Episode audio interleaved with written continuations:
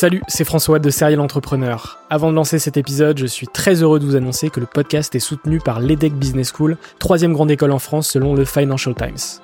L'entrepreneuriat se démarre très souvent à l'école, et vous le savez, nombreux et nombreux sont les entrepreneurs qui ont créé leur premier projet pendant leurs études. L'ambition de l'EDEC, c'est de former ces étudiants entrepreneurs à avoir un impact positif sur le monde au travers de leurs projets. L'école a ainsi intégré l'impératif de responsabilité globale dans sa stratégie, tant au niveau de ses incubateurs que de ses cours et de ses initiatives académiques. Au sein de ses campus de Lille, Nice, Paris à Station F ou encore à Berkeley en Californie, elle accompagne les startups grâce à sa méthode unique d'entrepreneuriat Responsible Entrepreneurship by Design. Une approche innovante permettant d'intégrer les enjeux économiques, sociétaux et environnementaux au cœur de leur modèle de développement et ce, dès leur création. L'objectif de l'EDEC, faire émerger un nouveau modèle de startup adaptable à tout projet qui intègre pleinement les enjeux de responsabilité. Chaque année, ce sont ainsi plus de 70 nouvelles startups qui intègrent ces incubateurs. Si vous souhaitez en savoir plus, n'hésitez pas à vous rendre sur www.edec.edu. Je vous souhaite une excellente écoute et vous dis à très vite.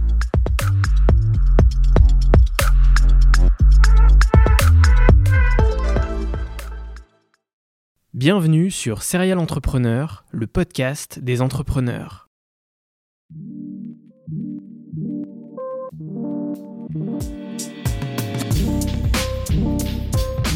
Je m'appelle François Allais et depuis 2017, je vais à la rencontre des entrepreneurs qui m'inspirent. PME, start-up, grandes entreprises, la mission de Serial Entrepreneur est de mettre en avant toute la diversité de l'entrepreneuriat francophone.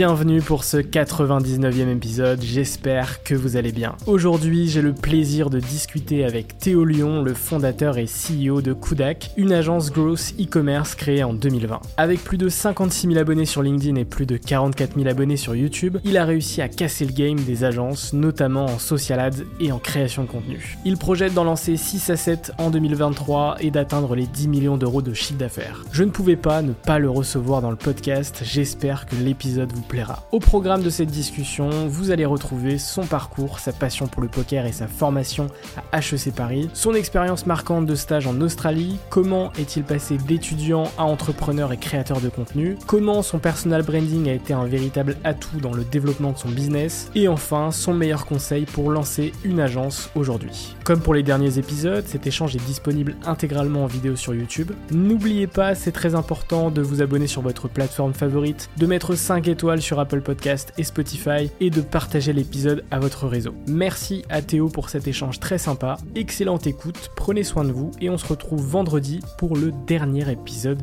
de l'année.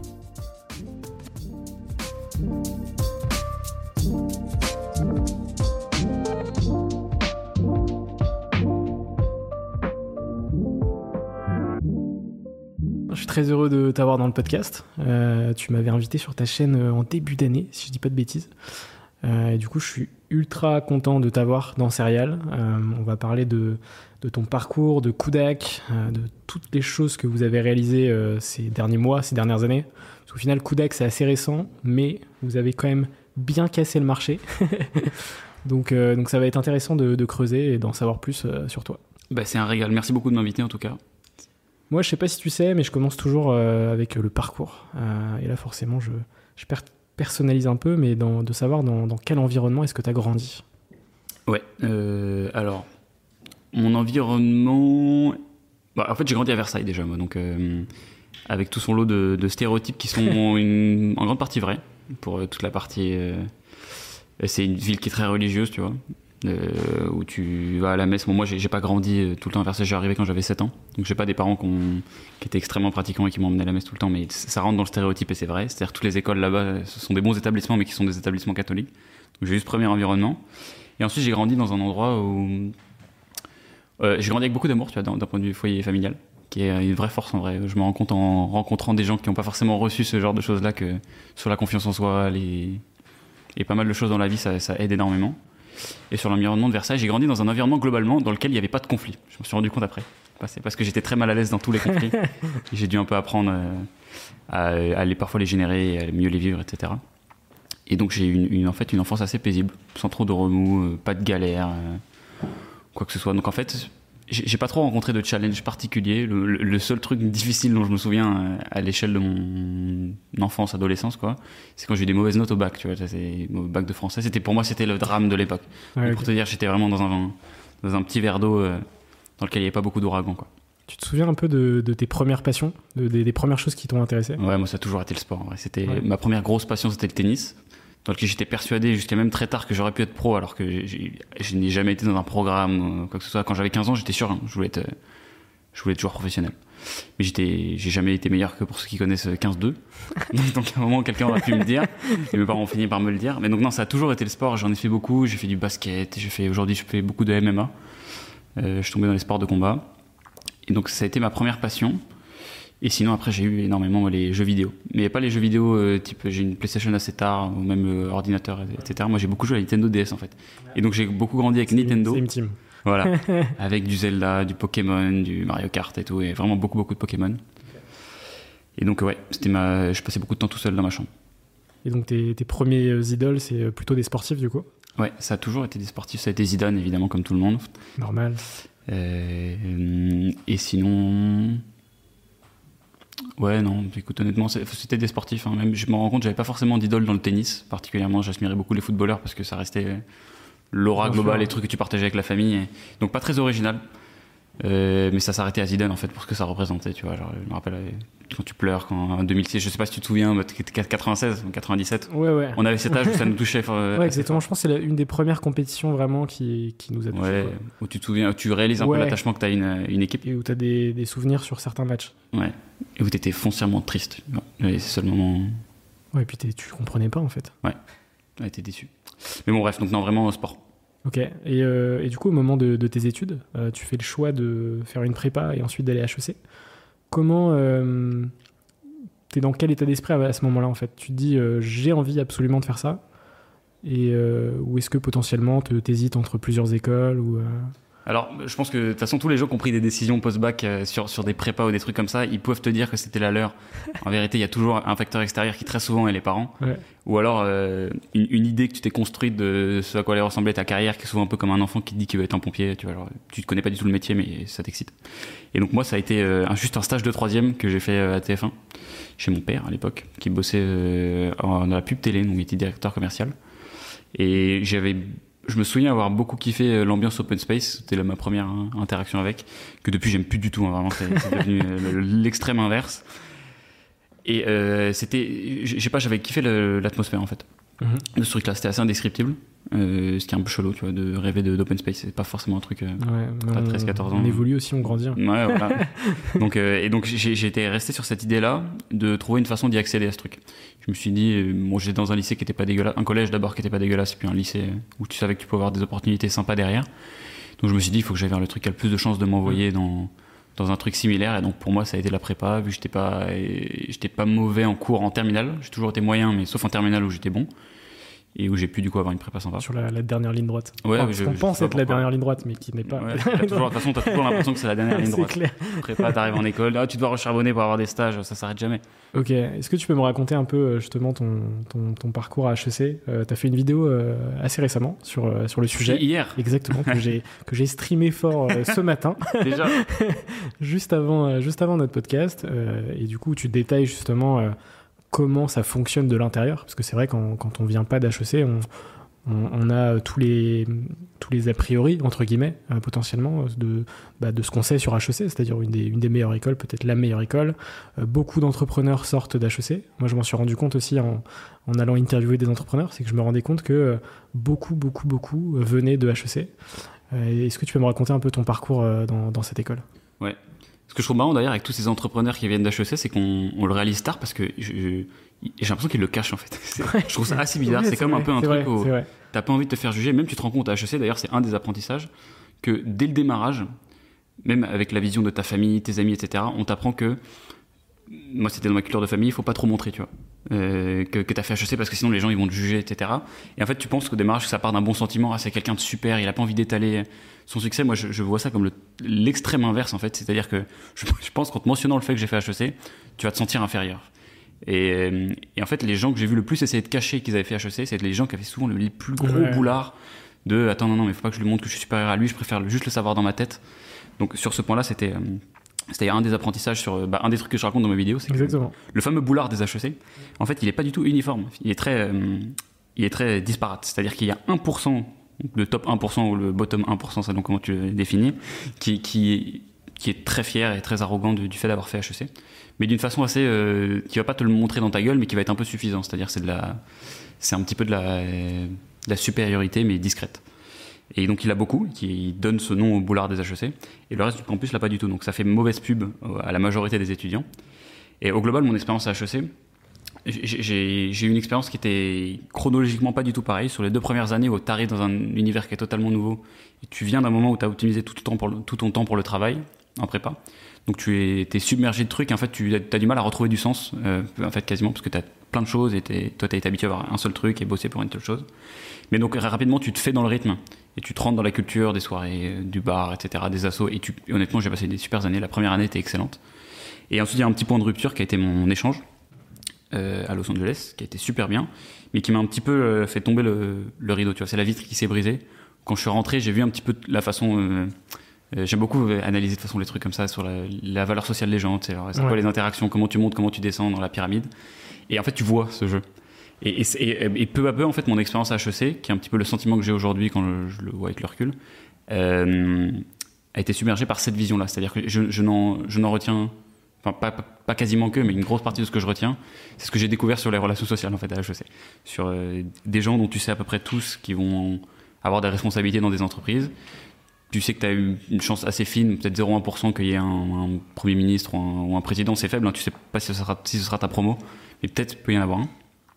Et donc du coup ça crée plein de choses où euh, tu apprécies HEC euh, et tu découvres qu'en fait tout est construit pour que, sans que tu t'en rendes compte, euh, tu tires un maximum de valeur de ce qu'ils ont construit pour toi. Parce que les gens vont te dire au démarrage, les cours HEC, ils sont super. Euh, tu vas apprendre des trucs de ouf, et c'est ça qui va faire que tu vas avoir un avantage sur le marché du travail derrière, parce que tu as eu des intervenants de bâtard. Euh, ça n'est pas le cas. Honnêtement, quand tu compares, a peut-être c'est peut-être 5% mieux, parce que c'est quelqu'un de stylé qui te l'apprend, mais sinon, il n'y a pas grand-chose. En vérité, les, deux choses, enfin, les, les deux grosses choses que tu vas chercher à HEC, c'est ton réseau et ton exposition à l'ambition. Donc ton réseau, c'est pour ça que toutes les assos, etc. En fait, les, gens n'ont pas des excellentes notes au cours, mais ça pose pas problème à l'administration. Ils savent très bien que t'es pas là, t'es là pour rencontrer des gens, vivre des trucs forts avec eux, et t'en rappeler longtemps. Et l'autre chose, c'est l'exposition à l'ambition. C'est-à-dire que ton entourage a euh, un niveau moyen d'ambition qui est bien supérieur à la moyenne. Et donc tu vas régler nécessairement ton curseur dessus. Et euh, ce qui a fait que dans la vie derrière, bah, tu, c'est ceux qui font les plus grosses boîtes, c'est juste parce qu'ils savent que c'est possible. Tu as des gens comme eux qui ont déjà fait. Et ce qui est d'ailleurs la chance que, enfin, une des raisons pour lesquelles plein de personnes pourraient monter des boîtes brillantes mais le font pas, c'est parce que juste il y a personne de comme eux qui l'a fait. Ouais. T'as pas de représentativité. Donc bref, je, suis parti un peu loin dans, mon. Non, non, mais c'est intéressant de, justement de d'avoir en fait des rôles modèles qui, euh, qui du coup te permettent en fait de dire je peux le faire. Et ça c'est hyper important. Ouais, et, c'est marrant parce que j'en parlais. J'ai un colloque qui est hum, qui est vietnamien et qui me racontait, on allait voir Shang-Chi euh, ensemble, le, donc le, le Marvel. Et il disait que ça lui avait fait un truc bizarre. Donc c'était la première fois qu'il voyait vraiment un héros asiatique et qu'il était fier. Et au début, j'ai pas trop compris. Et après, je me suis dit, putain, mais en fait, c'est vrai. Imagine si tous les Marvel que j'étais allé voir, c'était que des héros asiates. Ça peut être un super film. En termes d'identification, euh, c'est différent. C'est pour ça qu'en fait, t'as des. Euh, avoir des rôles modèles, juste de représentativité, ça ne te donne. Enfin, je veux dire, ça t'apprend rien de concret. Ça va t'apprendre comment avoir du succès. Ça va juste ouvrir une petite case dans l'esprit que tu pourras aller pénétrer quand tu auras envie. Et j'ai trouvé ça assez stylé en fait de comprendre qu'HEC l'avait fait pour moi et qu'en fait ce truc-là, si tu devais le, monnayer, le monnayer, ça vaut beaucoup d'argent, tu vois. Et c'est pour ça aussi qu'ils ont bien compris et te le font payer bien cher à l'entrée. Ouais, ouais, exactement. Tu as, parlé d'une année à Los Angeles euh, où tu as notamment été joueur de poker professionnel. Alors c'était pas à Los Angeles. Ok. Euh, mais j'ai découvert le poker. Quand est-ce que ça démarre justement cette, cet intérêt pour le poker? Alors cet intérêt pour le poker, euh, il démarre de, la façon la plus. Le tout, tout, tout début, mais qui n'était pas le moment où j'ai vraiment pris le truc au sérieux. C'est juste que j'ai fait un poker avec des potes et je me suis fait poutrer, ça m'a saoulé. Donc j'ai tapé comment être bon au poker sur YouTube. comme exactement comme j'ai tapé comment faire du Facebook Ads euh, quand j'ai voulu monter mon agence. Euh, et donc je suis tombé un peu dans le truc qui m'a beaucoup plu sur l'aspect mathématique et probabiliste surtout. Parce qu'en fait, tu as plein de leçons du poker qui sont hautement pratiques de, parce que c'est une très belle allégorie de la vie en fait, c'est-à-dire d'avancer dans un jeu avec des informations manquantes. C'est-à-dire que tu, disons qu'on on, on s'engage dans une relation euh, commerciale ensemble. Tu, tu, tu as un ensemble d'intérêts euh, que je ne connais pas et que je peux découvrir, mais il y en a certains que tu me diras jamais, tu vois, des intérêts cachés. Et le poker, ça t'apprend à prendre des décisions en conditions d'incertitude. Et rapidement, j'ai trop kiffé ce truc-là, parce que tu, tu- en fait, les gens ont l'impression que c'est un peu de la magie. Sais, les gens qui connaissent pas le poker, ils pensent Ouais. toujours que c'est quoi Pas du tout. du bluff, euh, des maths, ils calculent tout. En fait, non, c'est juste, tu te dis, bon, écoute, parmi les cartes que la personne en face de moi peut avoir, il y a ces mains-là qui sont fortes, ces mains-là qui sont pas ouf, euh, enfin, ces mains-là qui sont moyennes, ces mains-là qui sont pas ouf. J'estime qu'il y a plus de chances qu'ils soient situés où.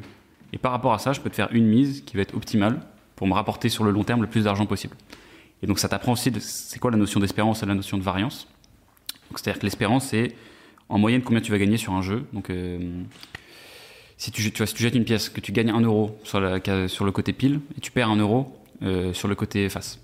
L'espérance de jeu, c'est zéro. Parce que si tu jettes la pièce, il y a 50% de chance d'un côté ou de l'autre, c'est zéro. Et maintenant, si je dé- déséquilibre un tout petit peu la, presse, la pièce, ça veut dire qu'en fait, 51% du temps, elle va tomber sur la, la case qui me rapporte de l'argent. Et ben, j'ai une espérance positive. Et donc, je dois jouer beaucoup à ce jeu. Et donc, tout le défi de même de, monter une boîte, tu vois, genre de construire une activité rentable, c'est de ne prendre que des décisions sur lesquelles il y a une espérance positive. Donc ça s'appelle être EV+, donc expected value euh, supérieur à zéro. C'est-à-dire qu'en moyenne, tu vas gagner de l'argent sur le long terme. Ce qui t'explique aussi que parfois, euh, il y a quelque chose qui s'appelle la variance, c'est que je peux lancer ma pièce 10 fois de suite et je peux avoir 10 fois pile. C'est possible, tu vois, statistiquement. C'est très rare, mais c'est possible. Et donc, tu as des gens en entrepreneuriat qui n'ont pas de chat, tu vois. Ça existe. Vraiment, tu as des gens qui sont brillants mais qui n'ont pas de chat. Oui, donc il y a un facteur aléatoire. Totalement. Et ça t'apprend à l'accepter et pas, euh, pas t'en plaindre.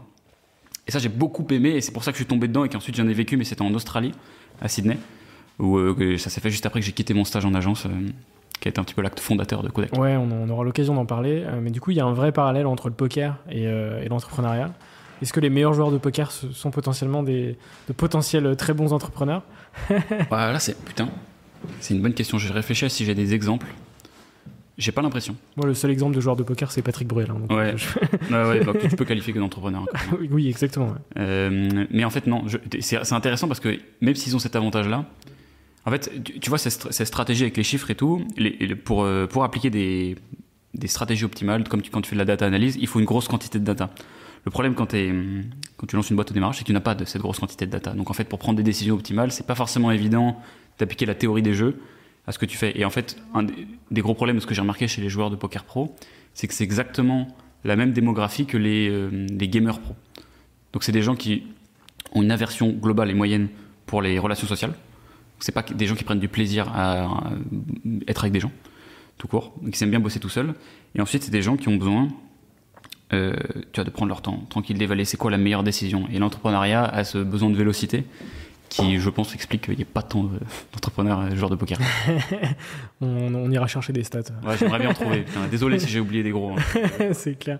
Euh, pour revenir à cette année à Los Angeles, du coup, qu'est-ce qui se passe sur, euh, sur cette année? Qu'est-ce que qu'est-ce que tu apprends justement sur les, les relations sociales? Euh, bah, il se passe un changement d'environnement total de, que toute personne qui est partie pendant un, un- plus qu'un mois, je pense, aux États-Unis est capable de constater, c'est que tu découvres ce que c'est, que t'aimes ou que t'aimes pas, le mindset américain. De un peu moins de jugement en face-to-face et en direct parce qu'ils jugent tout autant, mais plus tard dans le process, c'est-à-dire qu'ils sont un peu superficiels et ah t'es mon pote, t'es mon pote, mais derrière pas grand-chose. Et en fait, tu découvres que hum, t'as un sentiment global qui est peut-être particulier à Los Angeles aussi, qui est un peu la ville d'Hollywood et tout, tu vois, que tu peux un peu devenir n'importe quoi. Euh, et je sais pas comment c'est possible parce que j'ai pas vécu, euh, enfin j'ai vécu la vie étudiante américaine, mais euh, j'ai pas- fait des trucs de dingue, tu vois, j'ai pas essayé de monter des boîtes ou quoi. Mais t'as un peu cette vague de, de légèreté de les gens ils viennent à Los Angeles pour percer et changer leur vie. Et tu le ressens, j'ai trouvé là-dedans. Donc ça m'a pas mal ouvert l'esprit. Euh, sur le fait de découvrir des, un peu des nouveaux trucs. Tu vois, c'est là où j'ai commencé à à la salle de sport. Parce que là-bas, c'est une religion. Si tu vas pas à la Ouais. salle de sport, les gens, euh, ils comprennent pas. Je me souviens, j'ai commencé à faire de la boxe là-bas parce que je faisais de la boxe avant. Ils me demandaient combien de fois j'allais à la salle de sport par semaine. Je lui ai dit que j'y allais pas. Il fait non, non, mais combien de fois tu vas? Enfin, combien tu fais du sport et tout? Genre, incompré- En fait, c'était une case qui était pas, euh, Ouais, c'est pas normal. qui de- n'était pas ouais. activé. Pour eux, c'est normal. Donc ça, ça m'a beaucoup plu. Euh, et en fait, tu, tu as un petit peu une, un droit au rêve là-bas, tu vois. Que qu'en France, on, casse assez rapidement, très tôt, tu vois, sur le fait que tu peux pas devenir tel truc, tu peux pas devenir tel truc et tout. Et tu le ressens sans forcément avoir des exemples de gens qui t'ont qui t'ont brisé tes rêves. Et j'ai beaucoup apprécié ce truc-là. Et quand je suis rentré, j'étais un peu triste de pas le retrouver, sur le campus. Et c'est pour ça que je te dis, mon, la vitre, elle s'est un peu brisée. C'est parce que j'ai découvert qu'en fait, euh, si j'avais envie de revivre un truc comme ça, il fallait que je le recrée, quoi. Ouais. Et, et, du coup, on n'a pas parlé de ton, ton expérience en Australie de stage qui, qui, qui, a été marquante pour toi vraiment euh, t'as été pris pour euh, un peu une merde quoi. ouais, j'étais, franchement, j'ai ma part de responsabilité dans cette affaire aussi. Dis-moi. Et c'était bon, chronologiquement, du coup, ça se passe un an après Los Angeles. Je suis rentré sur le campus, j'ai fait un semestre, j'ai fait ensuite un petit stage à Paris sur euh, six mois, donc six mois, six mois, et je m'en vais à Sydney faire le genre le stage de rêve dans une agence digitale qui fait de l'acquisition en ligne, du Google Ads, du Facebook Ads, exactement ce que je veux faire, des trucs très cool. et je découvre l'envers du décor, à savoir qu'il y a une importance démesurée à l'explication des résultats plutôt qu'au temps qu'on passe à en apporter. Donc tu as beaucoup de gens qui demandent de faire des reportings euh, pour montrer que ça marche pas en fait. Donc, ce, qui est, ce, qui est, plutôt que de passer du temps à comprendre pourquoi ça marche pas. C'est la première chose. Ensuite que hum, le travail d'agence euh, est un travail où la façon dont c'est construit de façon classique, donc 99%, euh, faut qu'il y ait quelqu'un qui se fasse enculer. Euh, soit c'est ton client, soit c'est le stagiaire que tu fais travailler plus pour euh, justifier des taux horaires importants. Mais il y a toujours quelqu'un qui se fait baiser dans l'affaire. Et euh, donc ça, ça m'a un peu démystifié le truc. Et ensuite, j'ai découvert que euh, je pouvais être très mauvais dans, quelque chose. Ça m'a fait peur parce qu'en fait, c'est aussi une autre chose d'HEC, c'est qu'on t'apprend que peu importe où tu veux aller, tu vas marcher sur l'eau, tu vas être au-dessus. Et là, j'étais nul, tu vois. Et c'est très dur à accepter. D'autant plus que ça avait été confirmé par mon maître de stage à l'époque, qui m'avait dit que les HEC d'habitude, ils apportaient plus que ça. C'était ça la phrase. Ah qui fait en fait que te, te, provoque un peu un syndrome de l'imposteur. Ouais, clairement. Surtout que moi j'avais quand même, j'avais bien réussi mes concours, disons. Donc j'ai un peu, j'avais quelque part dans un coin de ma tête le fait que potentiellement la moyenne des étudiants était meilleure que moi. Donc évidemment ça n'a pas aidé cette remarque-là. Et donc suite à ça, euh, je suis resté une ou deux semaines de plus après ce point feedback là avec le manager.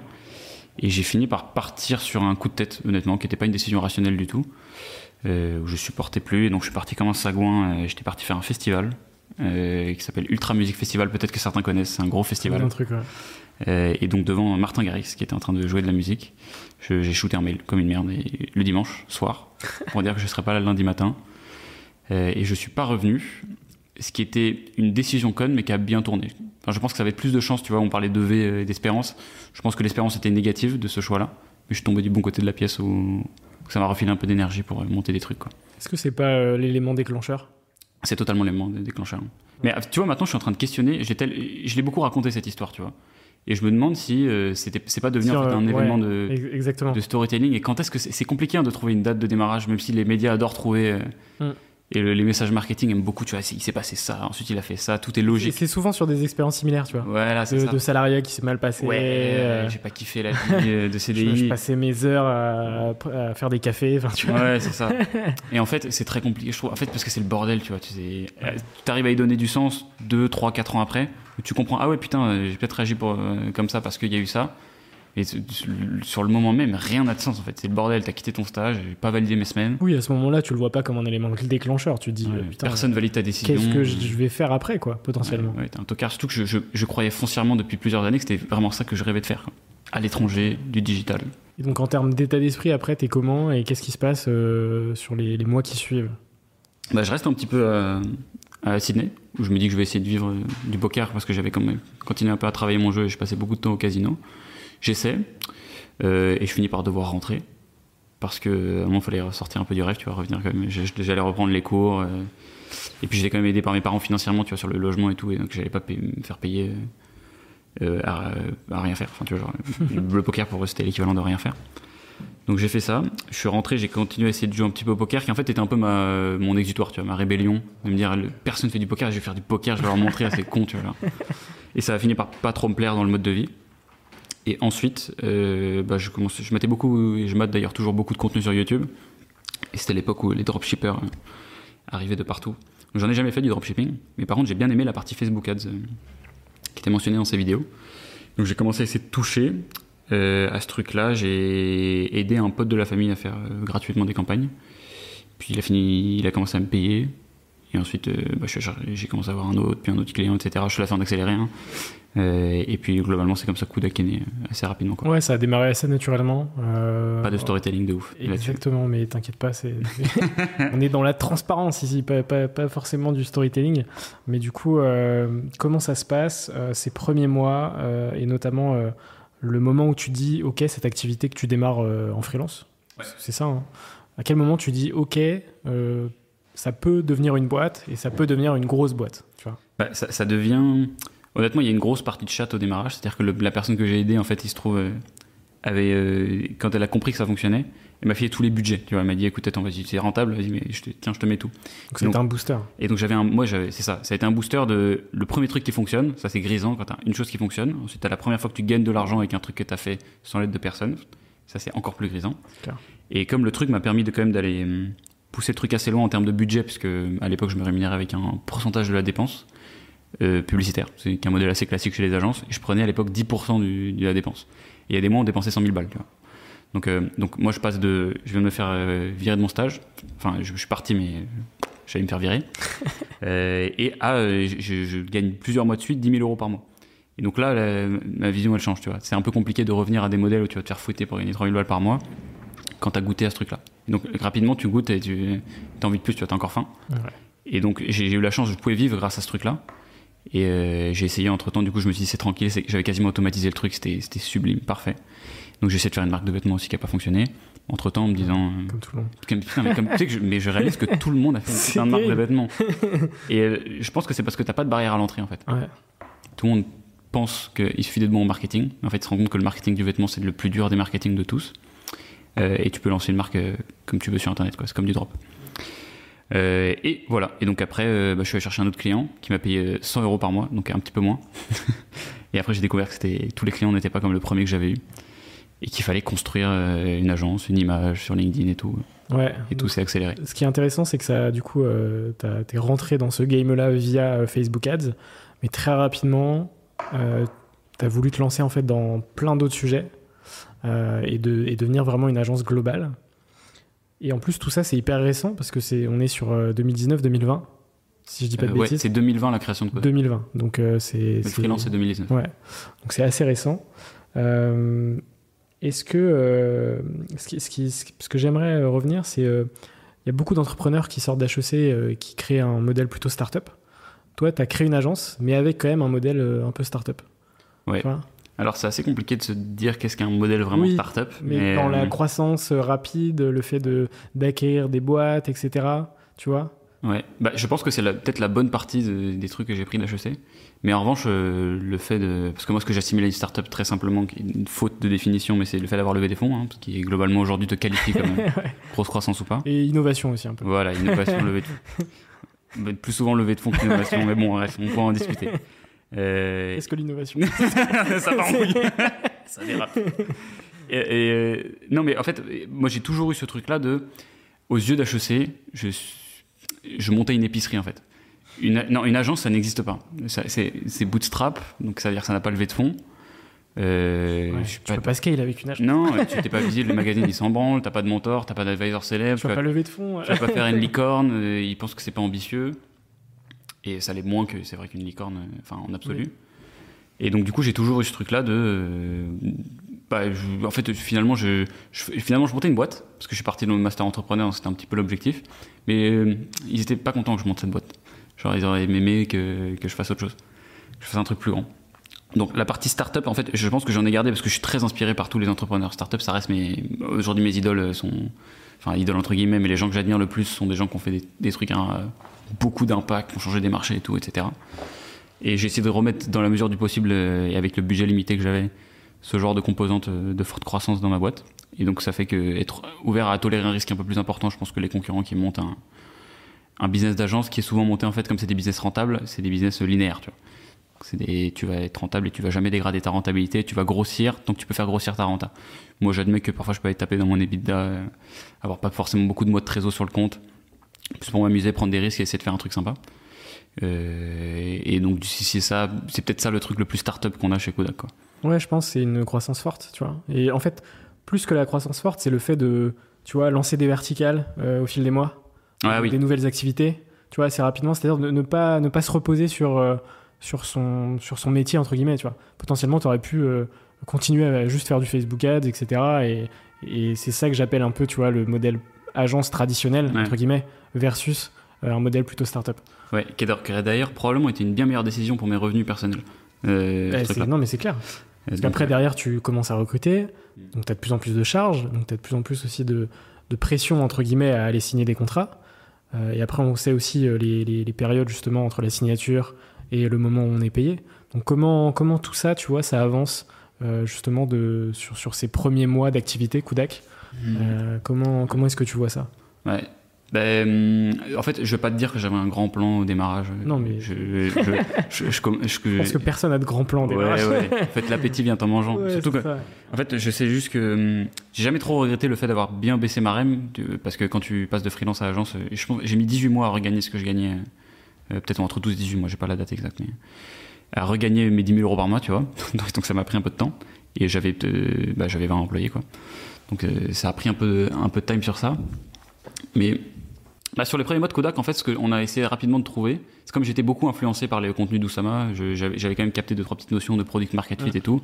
Et donc j'avais qu'une seule obsession, c'était de trouver une façon différente de faire euh, ce que faisait tout le monde. Euh, on a trouvé un positionnement assez vite en fait, qui était euh, la performance publicitaire via de la créa. C'est-à-dire qu'en fait on va passer la majorité du temps à essayer de réfléchir à quel élément publicitaire on va montrer à l'utilisateur plutôt que comment est-ce qu'on va le diffuser d'un point de vue achat média et qui nous a beaucoup porté au début, avec le, en parallèle le fait que j'en parle beaucoup sur LinkedIn, qui nous a créé l'attraction organique. Euh, et ensuite, rapidement, j'ai juste pris. Euh, en fait, je suis devenu de plus en plus fort à comprendre dans quel sens souffler le vent. Au bout de quelques années, et là maintenant, je commence à bien voir. Ça veut pas dire que le vent va pas s'arrêter quand tu as mis ta voile, mais au moins je vois dans quelle direction ça pousse. Et donc, j'ai en fait juste bougé ma voile, tu vois, de Kodak, juste pour prendre un peu les, bonnes vagues à chaque fois. Et c'est pour ça qu'on arrive à quand même soutenir un peu une croissance sympa sur quelques années enfin sur deux, ans et demi, qui n'est pas énorme, mais sur plusieurs mois. Et donc, tu vois, ça s'est traduit. Bon, j'avais mon agence de media buying. Ok, bon bah écoute, j'ai rajouté une brique créa, un studio créa qui s'appelle le Labo, qui existe maintenant en fait en, standalone, euh, qui, a, qui, a, été en fait rapidement dans l'équation et qui aujourd'hui vit euh, sa propre trajectoire, mais au sein de Kodak. Ensuite, on a, on a vu quoi? On a vu que LinkedIn est un, truc assez porteur. Avec Linker, du coup. Ouais, c'est ça. Le problème, c'était que c'était pas des clients e-commerce qui étaient ceux qu'on servait principalement. Donc, euh, on avait cherché un fondateur. Euh, qui s'appelle Mathieu, qui est incroyable et qui, a pris le sujet, qui l'a retourné là. ça fait 10 mois maintenant qu'on a créé l'agence et c'est un carton et jamais vu ça. Ça va beaucoup plus vite que Kodak au démarrage. Et ensuite, le dernier, c'est TikTok. Et où on aide les marques à s'implanter dessus avec 9 16e. Donc ça devient un peu le bordel aussi, c'est qu'il faut que je trouve une nouvelle façon d'expliquer mon positionnement. Parce que maintenant, il y, a, 4 agences dans Kodak. Ouais, c'est un groupe d'agences. c'est ça. Et, et, donc, en fait, j'ai tout, tu, tu parlais des premiers mois. Le premier mot, en fait, c'était comprendre. Euh, tu vois, je, prenais mon doigt comme ça, je regardais. non, c'est pas par là, c'est pas par là. Et donc, ça a été de trouver ce, premier vent, quoi. Ouais. Et ce que tu expliques, c'est que euh, dans, dans, une de, tes, des, interviews que tu as fait, euh, c'est le fait que le business plan au démarrage, ça n'a aucun intérêt, mais par contre, très rapidement, je sais plus à quel moment, mais potentiellement au bout d'un an, enfin, dès que, dès tu es en mode croissance, il te faut un business plan pour pouvoir avoir bah, un plan, en fait, justement, et, pas, et pas te planter, quoi. Bah, euh, je suis d'accord, c'est pas moi qui l'ai inventé évidemment. Je, oui, oui, bien hein. sûr. Mais tu l'as cité dans, dans, une interview. Oui, et surtout je, je, comprends. Ce qui est génial en fait avec tous les contenus entrepreneuriaux que j'avais commencé consommer avant de monter ma boîte, c'est que je, je, leur trouve un nouveau sens tous les six mois en fait. Sur le BP par exemple, c'est une connerie de dire que les business plans ça sert à rien. Ça c'est une connerie monumentale. Surtout ne faites pas ça. Mais comprenez juste pourquoi est-ce que les gens peuvent dire à un moment que les business plans ça sert à rien. C'est parce qu'un business plan ça te crée pas de traction sur ton produit. Donc si tu commences à faire une boîte en te disant euh, voici mon plan euh, c'est du temps que tu perds à essayer de trouver un truc qui convient à ton client. Mais pour le coup, ça devient très important à un moment. Il faut, comment, faut le voir venir, en fait, ce moment-là. Parce que nous, on a eu des problèmes financiers, justement, parce qu'on n'a pas eu de business plan jusqu'à. Euh, bah, euh, on enregistre du coup là en octobre 2022. premier business plan, c'est mars 2022. donc deux ans d'existence. on faisait déjà quasiment 200 000 tu vois, de, de, revenus mensuels. Et on a commencé à capter qu'il y avait des phénomènes financiers très classiques, de délai de paiement, qui sont normaux, de retard de facture, de fait tu dois embaucher pour euh, soutenir de la croissance. C'est là aussi où, en étant une boîte bootstrap, en fait, tu es obligé d'être un nazi de la gestion. Et je le suis devenu trop tard. Je le suis jamais d'ailleurs devenu. J'ai juste pris quelqu'un qui, qui est mon, mon maître là-dessus qui me fouette. qui est, ma, son, euh, son métier. Maraf euh, Agathe, voilà, que, j'embrasse.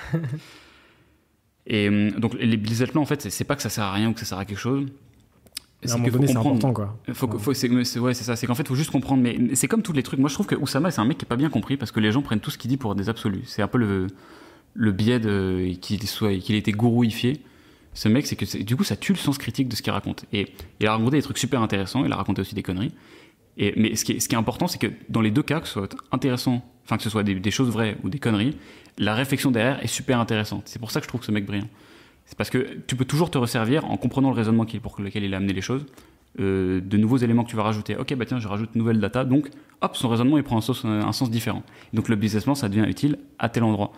Et, je suis sûr qu'en plus, si tu allais voir euh, Oussama à la fin des conférences où il disait le business plan ça sert à rien, et que tu lui présentais la situation où toi tu avais besoin d'un business plan, il t'aurait dit non, mais fais un putain de business plan. Ouais, c'est clair. Et, euh, donc, à côté de ce, modèle groupement d'agence, il y a un modèle qui est ultra fort, c'est ton branding. Euh, sur lequel tu as énormément euh, bossé, j'imagine. Euh, tu as lancé au départ ta chaîne YouTube, où tu, publiais des vidéos assez fréquemment. comment est-ce que, enfin, quelle a été ta stratégie, tu vois, sur YouTube et sur ta création de contenu au global? Parce que tu aussi, es aussi présent sur TikTok, sur Instagram, sur LinkedIn. Comment est-ce que tu as, articulé tout ça, tu vois, en termes de, process créatif à te dire ok il faut que je fasse des vidéos sur YouTube que je les décline sur les réseaux euh, en termes de, listing de sujets etc tu vois. Euh, alors ça c'est le truc on a compris je dis on parce que j'ai une équipe maintenant qui de ce truc là euh, plus tard ce qu'on avait construit tu vois le sens de, de ce qu'est une marque personnelle et quelles sont les caractéristiques de cet actif que tu construis. Et comment est-ce que tu peux l'utiliser ou ne pas l'utiliser? Qu'est-ce que et par exemple un truc que ça ne t'apporte pas c'est de la satisfaction client évidemment.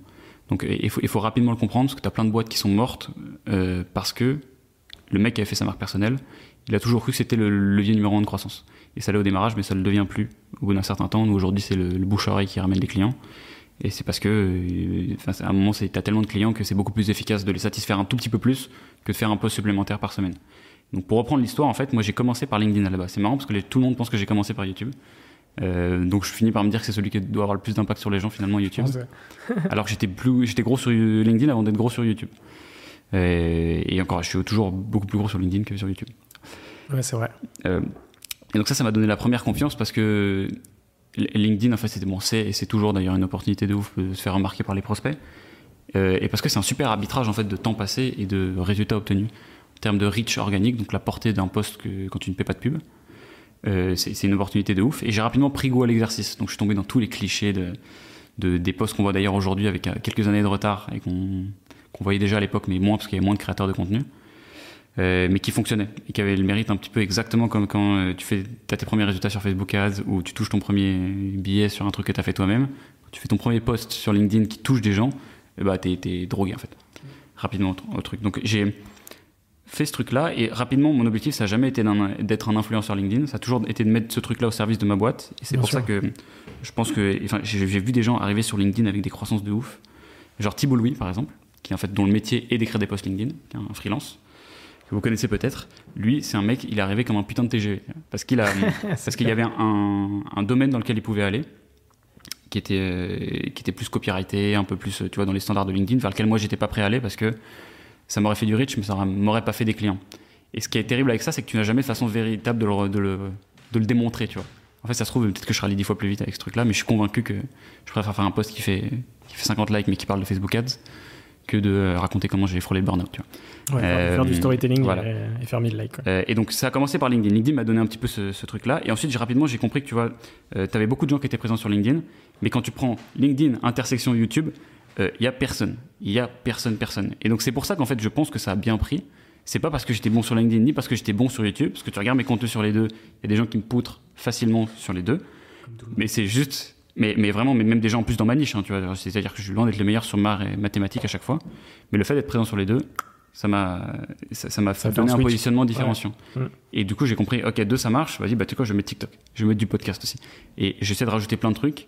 Et euh, maintenant, c'est ça ma martingale en fait, c'est d'avoir cet écosystème qui fait que tu peux pas dire ah c'est un youtubeur, ah c'est un influenceur.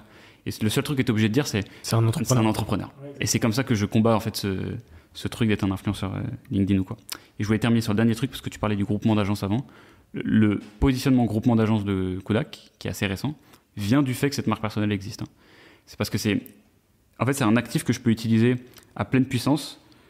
En fait, plus j'ai de boîtes. C'est-à-dire que si j'ai une seule entreprise, euh, je vais rapidement être limité. C'est-à-dire que je peux faire plein de reach, mais à un moment, j'ai pas, pas un nombre incalculable de prospects.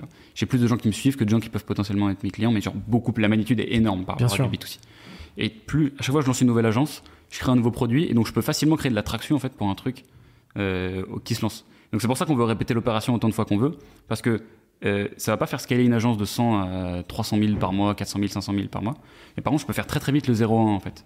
Et ce qu'on veut faire maintenant avec les agences qu'on lance, c'est de faire de, en, de 0 à 12, enfin de 0 à 100 000 de MRR en 12 mois. Et ça, on, on l'a fait sur Linker, enfin on va le faire là, la fin de l'année. Et on peut le faire parce qu'il y a cet actif-là que je peux réutiliser, parce qu'il y a aussi bah, évidemment tous les process, mon équipe admin que je peux mettre à disposition, tous les trucs qu'on a appris sur les agences de service, euh, et qu'on peut euh, remettre à disposition. Et parce qu'on a compris en fait que ce truc-là, oh, putain, attends, mais ça marche pas que sur Kodak, ça marche sur plein d'autres choses, etc. Il faut, le défi maintenant, c'est juste de trouver une ligne directrice entre les trucs pour pas dénaturer la brand. Et ça, c'est un autre challenge. Exactement. Mais en tout cas, ouais, ton, brand, ton branding a, a donné une force de frappe euh, à Kodak et, euh, et, et, au groupement d'agences. Ouais, c'est ça. Et, euh, et tu penses pas justement que ces dernières années, il y a de plus en plus d'entrepreneurs justement qui, qui, qui, explosent leur branding et qui, euh, qui justement ont un branding plus fort que, que leur boîte, mais ça, ça, ça, apporte tellement à leur business en fait? Ouais, bah, c'est une question intéressante. Parce que c'est toujours le piège. Et on a tous des exemples en tête de gens qui ont. Où le branding dépasse, euh, tu vois? Ouais, et je pense qu'en fait, la barrière que je veux pas dépasser, c'est celle de faire du, du business qui n'est pas lié à Kodak. Euh, j'ai pas mal d'exemples d'entrepreneurs que je respecte beaucoup. Mais par exemple, je pensais, il me semble que Pauline Lénion, à un moment, avait lancé une formation sur comment, euh, je sais plus comment lancer un podcast, etc. Et je me dis, c'est un cap qui est extrêmement rentable, qui cultive ta marque personnelle à balle, mais à Gemio, ouais. ça n'apporte rien. On oublie un peu le. Et en fait, c'est un choix qui est totalement respectable. C'est juste que, en fait, tu, tu, tu rentres dans une sphère qui est un petit peu différente et qui est un super choix stratégique, mais qui est pas celui qui va faire grossir le plus ta boîte. Le temps que tu as alloué à faire ce truc-là, tu aurais pu l'allouer différemment. Et ça, c'est la barrière que je veux pas passer. Ok, super intéressant.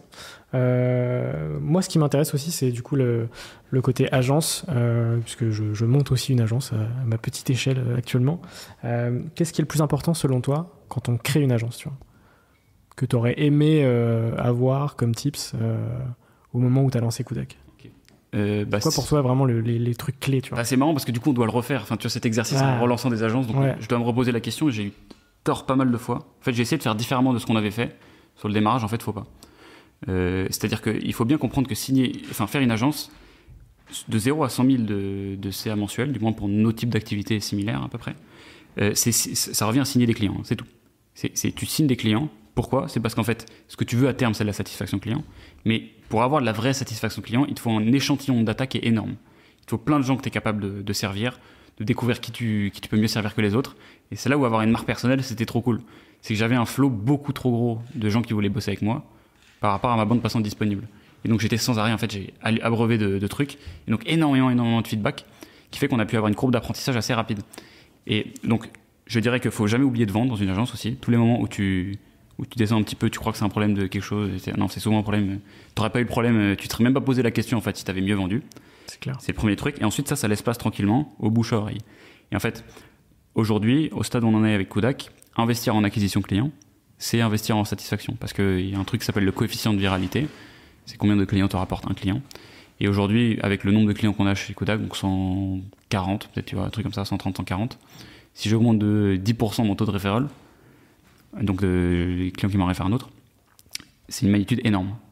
Et en fait, souvent, tu peux dire, ah, je vais faire quoi? Je vais faire un programme avec des incentives, etc., ce qu'on a.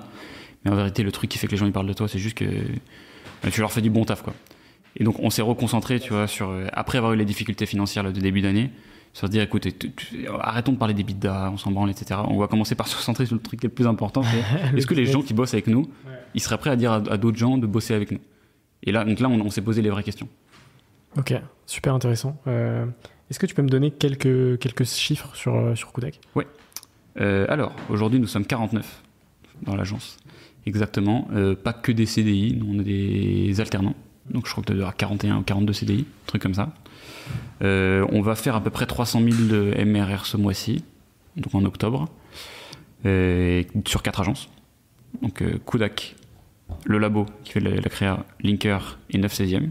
Euh, donc en fait, c'est 49 personnes qui sont pas dans une seule équipe, hein, qui sont dans tout, plein d'équipes différentes. Euh, on aimerait bien faire, notre objectif c'est de faire 10 millions d'euros de CA annuel, donc 833 000 d'MRR d'ici fin 2023, donc ça va être assez dodu. Le, le, road to 10 millions. Road to 10 millions, fameux là, je sais. je sais qu'il y a quand même, un, j'ai regardé le, un, un des premiers épisodes, mais je pensais que j'allais le faire en 2022 à un moment. Oui, ouais, exactement, ouais, ok. Parce que j'avais pas compris ces trucs de finance en fait.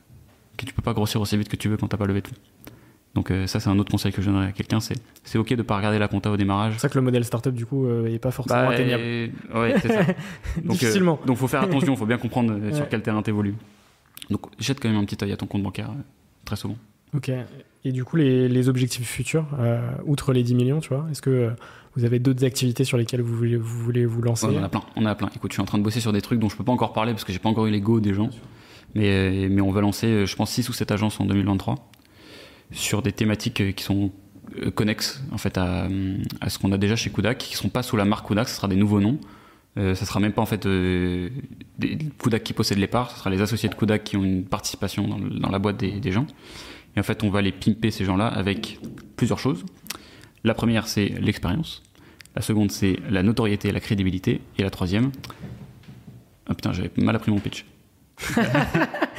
La troisième, c'est quoi Euh, Non, je suis con, c'est les clients, évidemment. Ouais, c'est bien sûr. c'est Ouais, les clients, tout simplement. Donc euh, c'est un peu un, un agent studio, quoi, un, un agency studio. Ouais, et le- mon gros défi, moi, c'est de réussir à pas perdre mon focus là-dedans, tu vois, d'être très très focus sur ce que je fais et de faire en sorte que ça se passe à côté, que j'apporte ce que je peux apporter. C'est-à-dire que je, vais jamais créer de l'attraction pour quelqu'un. Donc c'est pour ça qu'on passe beaucoup de temps à essayer de trouver les bonnes personnes et apporter que mes assets, tu vois, mes Ouais, actifs. ok. Ce sur quoi t'apportes de la valeur, finalement. Exactement, les trucs que j'ai que j'ai construits. On passe à la partie bilan euh, de cette aventure. Euh, c'est quoi euh, pour toi ce qui a été le plus difficile? Parce qu'on parle, tu vois, des, des, des, des- des bonnes choses, tu vois, de, de cette belle croissance, de, des, des, bo- des bons chiffres, mais qu'est-ce qui a été le plus difficile pour toi? Plusieurs. Le, le plus difficile mentalement, c'était- c'est quand tu as des problématiques financières, parce que c'est c'est les seuls qui te retirent le sommeil. Et, et surtout, tu te sens très très con. En fait, imagine la honte d'avoir planté une agence, tu vois. Planter une agence, c'est chaud, tu vois. Comme, c'est-à-dire, t'as une boîte rentable par construction, et tu l'as plantée parce que tu savais pas gérer un cash flow. Et donc Et ça, pourtant, ça arrive, euh, tout, ça arrive tout le temps, quoi. Ouais. Game. Et tu vois, en fait, moi, j'ai même pas tant d'exemples que ça. Même aujourd'hui, tu vois, des agences plantées, euh, je connais pas tant que ça. Juste des agences de mecs qui ont abandonné, quoi. Mais hum, planter parce que t'as mourir sur sa croissance. Tu vois, un autre truc qu'a dit Osama, je découvre à quel point c'est painful parce que tu as des, enfin, t'as des regrets, quoi. Et ça, c'est chaud. Donc, c'est ce premier truc. Euh, Ensuite, les moments les plus durs, c'est quand tu dois. Euh, bah, j'ai dû accepter un moment que j'étais pas bon en recrutement tu vois, et que j'ai dû, bosser dessus. Et c'est très très dur parce qu'en fait, quand tu t'es construit un peu une identité de. J'ai tout fait bien au début, tu vois, j'ai recruté. J'ai eu beaucoup de chats en fait au démarrage et j'ai cru que j'étais bon. Et ça, c'est encore un autre truc sur la variance et l'espérance, etc. C'est que parfois, bah, juste la pièce, elle est tombée sur pile les trois fois du début. Je me suis dit, je suis trop chaud. Et ce, changement d'identité qui vient avec le fait de comprendre un- une remise en question de compétences, qui pour moi était le recrutement et qui aurait pu être plein d'autres choses, sur la finance, était assez similaire, euh, est très très dur. Et je me suis posé une question très simple là-dessus, c'est est-ce que tu écouterais les conseils de quelqu'un avec ton expérience sur le recrutement? Et à un moment, j'ai dû me mettre en face de- du miroir, euh, bah non. J'ai pas, non, j'ai pas, pas assez de success story, j'ai pas assez recruté de personnes. Et c'est là où accepter d'aller demander de l'aide, pour moi, ça a été le truc euh, euh, le plus dur. Euh, donc de re- relire des bouquins, reparler à des gens. Ouais. Donc ça, c'était un autre truc, mais c'est globalement en fait toutes les remises en question qui sont pas juste des remises en question de, de compétences, mais de personnes. Bien sûr. Ça, c'est chaud. Ça. Et tu m'as parlé de recrutement et en termes de management, comment, comment ça s'est passé aussi? De passer de- d'entrepreneur à manager, tu vois? Ouais, bah j'évite T'évites? au possible. Là, non, Ouais. je suis une tanche aussi en management. je suis vraiment pas bon. Et en plus, tu as aussi ce, re- ce refus du conflit, donc potentiellement sur, euh, sur du. Que j'ai plus maintenant. Maintenant, maintenant j'ai même le bien inverse, c'est-à-dire que je, je vais trop dans le conflit. ça. Tu fais que du conflit. non, mais tu sais, j'ai tendance un peu à grossir. Parfois, quand je vois un problème, euh, j'ai poussé un petit peu trop loin le quand il y a un doute, il y a pas de doute. Je sais pas si tu connais un peu Ouais, maxime en recrutement. Ouais. Alors ça, c'est pas vrai. Putain, moi, je suis pas d'accord avec ce truc. Il faut pas suivre euh, son, son instinct. Non, si, en fait, faut suivre son instinct, mais l'instinct, c'est pas un monolithe. L'instinct, c'est un truc. T'as un très bon instinct sur peut-être euh, le, le marketing, tu vois. Je pense que j'ai un bon instinct sur qu'est-ce qui va fonctionner d'un point de vue communication, mais j'ai pas un bon instinct sur qui quel est le copywriter que je dois recruter sur euh, chez Quel est Linker. le, le futur crack euh, Mais putain, mais j'en sais rien. Enfin, genre, il faut comprendre un moment. Et même chose, est-ce que tu aurais écouté l'intuition de quelqu'un avec ton expérience? Probablement que non, si tu étais honnête avec toi-même. Donc, euh, sur le management, j'ai- rapidement compris que j'étais pas très bon et que j'ai pas forcément envie de devenir excellent. Donc, j'essaie d'avoir des. Maintenant, j'ai la chance d'avoir des intermédiaires quasiment partout et des gens qui sont plus en fait des, chefs de business unit chez moi. Donc, la personne qui gère Kodak, la personne qui gère nos labos, etc. Euh, qu'en fait je, suis une aide entrepreneuriale, c'est des entrepreneurs avec lesquels je bosse, donc je ne vais pas leur dire quoi faire. D'ailleurs, je dis à personne quoi faire. Donc, euh, donc c'est pour ça que je suis content d'avoir créé un petit peu ce, ce petit climat qui me va bien, de pas avoir, à- j'ai beaucoup de mal en fait à gérer, à comprendre que parfois, bah, ouais, les gens ils ont des sentiments, bah oui, évidemment. Tu, j'ai- Ouais. Moi j'ai du mal par exemple avec le small talk, tu vois. Ok, oui, bah comme euh, beaucoup, je pense. Ouais, quand t'a- t'arrives dans un call et bah, j'ai envie de te, Ah, il fait beau aujourd'hui. communiquer, ouais super, tu vas bien, etc. Et, et, euh, et bah du coup parfois ça peut ça peut être pris comme de la froisser les gens. Oui, c'est vrai. ouais. Et puis le pire, c'est que je, je pensais que j'étais bon encore une fois en management parce que j'avais pas eu de problème. Même chose, variance espérance. C'est dans, c'est dans un podcast avec, euh, avec Anthony Bourbon où euh, dans le podcast il me dit euh, Ouais, moi je. je- Enfin, je, perds pas du temps à aller dire bonjour à tous mes employés le matin, chaque matin, etc. En gros, les gens qui vont le voir lui dire bonjour, bah, il leur dit bonjour. Mais il allait pas, tu vois, voir sa centaine de salariés dire, dire bonjour, tu vois, pour éviter les small talks, justement. Et en fait. Euh, quand j'ai publié l'épisode, j'ai eu plein de réactions sur ça en mode non mais il est super hautain de tu vois et en fait, quand tu contextualises, bah oui, euh, il, a plus, il avait plus d'une centaine de salariés à l'époque. Évidemment, chaque matin, tu vas pas aller voir, euh, tu vois, tout le monde, etc. Enfin, c'est plus difficile que quand tu as une équipe de 20 personnes. Donc, euh, donc ça m'a fait penser à ça, tu vois. Bah, et, ouais, c'est vrai. Je sais pas. Bon, en vrai, moi, j'ai pas de locaux, donc euh, C'est vrai, c'est vrai qu'on n'a pas parlé je de ne ça. pourrais pas. On n'a pas parlé de ça. C'est vrai que vous êtes 49 en full remote. Comment ça se passe? Comment c'est possible? Bah, moi, je me pose la question inverse. Putain, mais comment c'est possible d'avoir 50 personnes en physique? Je comprends pas. Est-ce que c'est pas l'open space de TF1 qui t'a traumatisé? J'ai même pas bossé tant que ça en plus en, en open space dans les stages ou quoi. Mais en fait, c'est un sujet le remote sur lequel je me suis toujours, euh, je me tape le même mur, c'est que j'ai pas de point de comparaison. Et donc, au même titre que quelqu'un me demande, putain, mais comment tu fais le remote, etc. Je ne sais pas, je, je- je sais pas ce que ce qu'on fait Oui, bien. pour toi, c'est. J'ai toujours vécu ça. le- J'ai toujours vécu ce truc-là. La, la chose standard, c'est le remote. Oui, pour moi, c'est le, remote. Ouais. Et, et donc, j'ai beaucoup de mal à donner des insights intéressants aux personnes qui, qui en veulent. Parce que euh, le seul truc que j'ai compris, et qu'en fait, qui a l'air de ressortir de tout ça, c'est qu'en fait, euh, tu peux pas faire du remote à moitié. Genre, ouais. Le seul truc qui fonctionne, c'est nous, on, a tout- on s'est jamais dit, on va passer en physique. Et jamais, jamais de la vie. Donc, on s'est dit, ça va être remote, ce sera toujours remote, bah, faut que ça fonctionne en remote. Et, euh, et je, et je ne sais peut-être que dans le futur, tu- on pourra repasser cet extrait qu'on aura ouvert des super locaux trop stylés et que j'aurai changé d'avis. Euh, mais je suis pas d'ailleurs particulièrement pour le remote, etc. C'est juste que je fais les trucs qui sont naturels. Le jour où j'ai besoin d'avoir un en physique, Ouais. je le ferai. Mais c'est pas venu, c'est tout en de ma, ma priorité, quoi. La, la dernière question bilan, c'est euh, de quoi es-tu le plus fier aujourd'hui- Ce qui est une question difficile. Parce que sur la fierté et tout, ouais, Parce que t'es naturellement euh, tenté d'aller vers les chiffres. bien sûr. Euh, t'as envie de passer pour un mec stylé en te disant que t'as accompagné des, des gens et que t'es content de les avoir vus fleurir. Ouais. Euh, je vais dire que je suis très content bah, en fait de l'aventure que je suis en train de vivre et des gens avec lesquels je la vis surtout.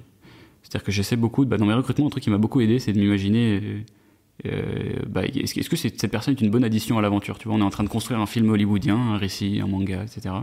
Est-ce que ce personnage aura envie de, lire ce qui va lui arriver, tu vois, dans la suite du bouquin? Euh, Et c'est un bon prisme qui explique toutes mes erreurs de recrutement en fait précédentes. Et comme j'optimise, en fait, c'est pour ça qu'on est un petit peu, à la fois, on est une boîte bootstrap qui a de la croissance, et j'adore la croissance, je suis super content de faire au tout 10 million et d'expliquer comment on grossit. Mais j'ai découvert que j'étais pas aussi accro à la croissance que ce que je pensais. C'est-à-dire que j'ai- quand même un petit plaisir euh, dans le chemin que, que je fais. Et donc, je dirais que le truc que je, dont je suis le plus fier, c'est d'avoir pu créer une aventure dans lequel euh, je euh, m'éclate et j'ai embarqué des gens, j'ai un équipage qui est cool. Tu vois, alors, euh, Ça, et, c'est important. et on s'amuse bien. Mais tu vois, je me demande si c'est même pas un peu standard en fait ce truc-là. Tu vois, les gens créent des aventures. Après, c'est pas parce que c'est standard que c'est pas bien. hein. c'est vrai, c'est vrai. J'ai un peu cette aversion. euh, Chaque, chez- chaque réponse ne peut pas être. Merde, j'ai pas sorti un truc unique, Ah, tu vois. putain. Si tu cherches à, chaque fois à sortir des trucs uniques, euh, ça va être, ça va être dur. Ouais, c'est ça. C'est bien. Et c'est effectivement, c'est une réponse qui peut. euh, désolé, je vais, te, je vais te décevoir, mais c'est une réponse qui, qui revient assez Ouais. fréquemment. Effectivement. Bah ouais. Et je me dis en fait, euh, je sais pas. Le, le remote, en fait, c'est aussi pour ça, je pense que je suis assez accroché au remote. Pas, parce que je- j'estime que c'est mieux que le physique, parce que j'ai vraiment envie de réussir une grosse boîte en remote. Et, euh, et que je manque de points de référence. Je sais pas s'il y a des exemples aujourd'hui, tu vois, en France, de, Parce qu'il y en a, mais je suis un peu malhonnête. très Je- grosses boîtes en full remote, tu vois. Mais euh, bah, c'est une bonne question, je pense. Mais c'est un bon point que tu mets. euh, j'ai fait il y a pas longtemps un petit test qui s'appelle le MBTI, que tu connais peut-être. Un test de personnalité Ah oui, ok, yes. que- qui m'a été recommandé bah, d'ailleurs par. euh, pas par Thibault Louis, mais par l'assistante de Thibault Louis qu'on partage ensemble. Et qui te donne en fait des profils de personnalité. Et dedans, il y avait un putain de truc, c'est que. Il disait, vous essaiez tout le temps d'être différent des autres sur. Et donc c'est super intéressant que tu dis ça parce que même je me rends compte quand, dans tout, quand je fais des vidéos YouTube, quand je fais des trucs sur Instagram ou quoi que ce soit, je me dis toujours quel est l'état de l'art et comment je peux avoir un truc qui sort du lot? Et tu te rends compte aussi parfois quand tu pousses le truc à l'extrême, euh, plus être différent pour être différent, c'est pas être différent. c'est cette phrase de- d'enculé à la Vandame, mais, euh, vrai mais en fait, tu peux pas essayer de se, se construire contre quelque chose. Euh, tu vois, être contre, c'est soit être en opposition, soit être en appui sur. Tu vois, tu es contre une porte, contre un mur, etc. C'est-à-dire, si tu retires le mur, bah, tu, tu, tiens plus debout, en fait. Donc, finalement, ta différenciation, elle n'existait pas. Donc, la vraie façon de devenir différent, ce que hum, on essaie de faire, tu vois, du coup, depuis que j'ai réalisé ce truc-là, de converger vers ce truc, c'est en fait de pas du tout regarder en dehors, tu vois. Et d'arriver naturellement à une différence. Ouais. Et les trucs qui nous différencient vraiment, tu vois, le remote, on y est arrivé naturellement. On n'est pas arrivé parce qu'on a dit putain, le physique c'est de la merde, on va se foutre en Ouais, on va être disruptif. Et donc ça, ça, ça, ça devient une différenciation. Ok.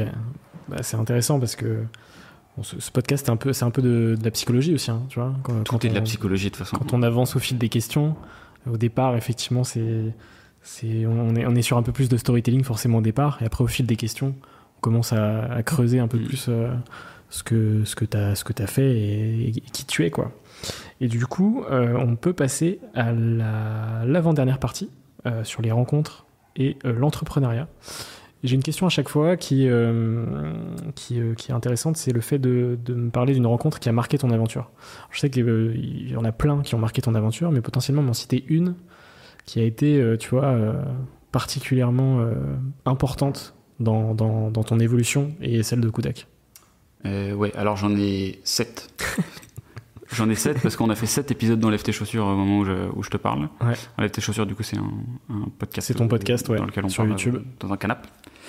Euh, et en, gros, on met tellement d'efforts en fait dans ces trucs-là financiers de temps que et pour recevoir quelqu'un, en fait, on arrive, on est là pour s'abreuver. Et donc, du coup, je, mon cerveau se force à tirer des, des leçons à chaque fois. Et donc, j'ai une leçon en fait par, par invité, des trucs qui m'ont profondément marqué, qui changent un peu ma vie derrière, de la façon dont je fais les choses. Sur les premiers, bon, je sais pas, il y, aura, aura peut-être quatre épisodes qui seront sortis, dont un qui est pas encore sorti. Donc le premier, c'était avec Damien Morin. Damien Morin, c'est un mec qui a fait Save, euh, qui avait eu 350 employés, euh, même beaucoup plus d'ailleurs. À sa remise de diplôme, il avait 350 employés. Donc un mec qui avait connu la croissance, il sait ce que c'est.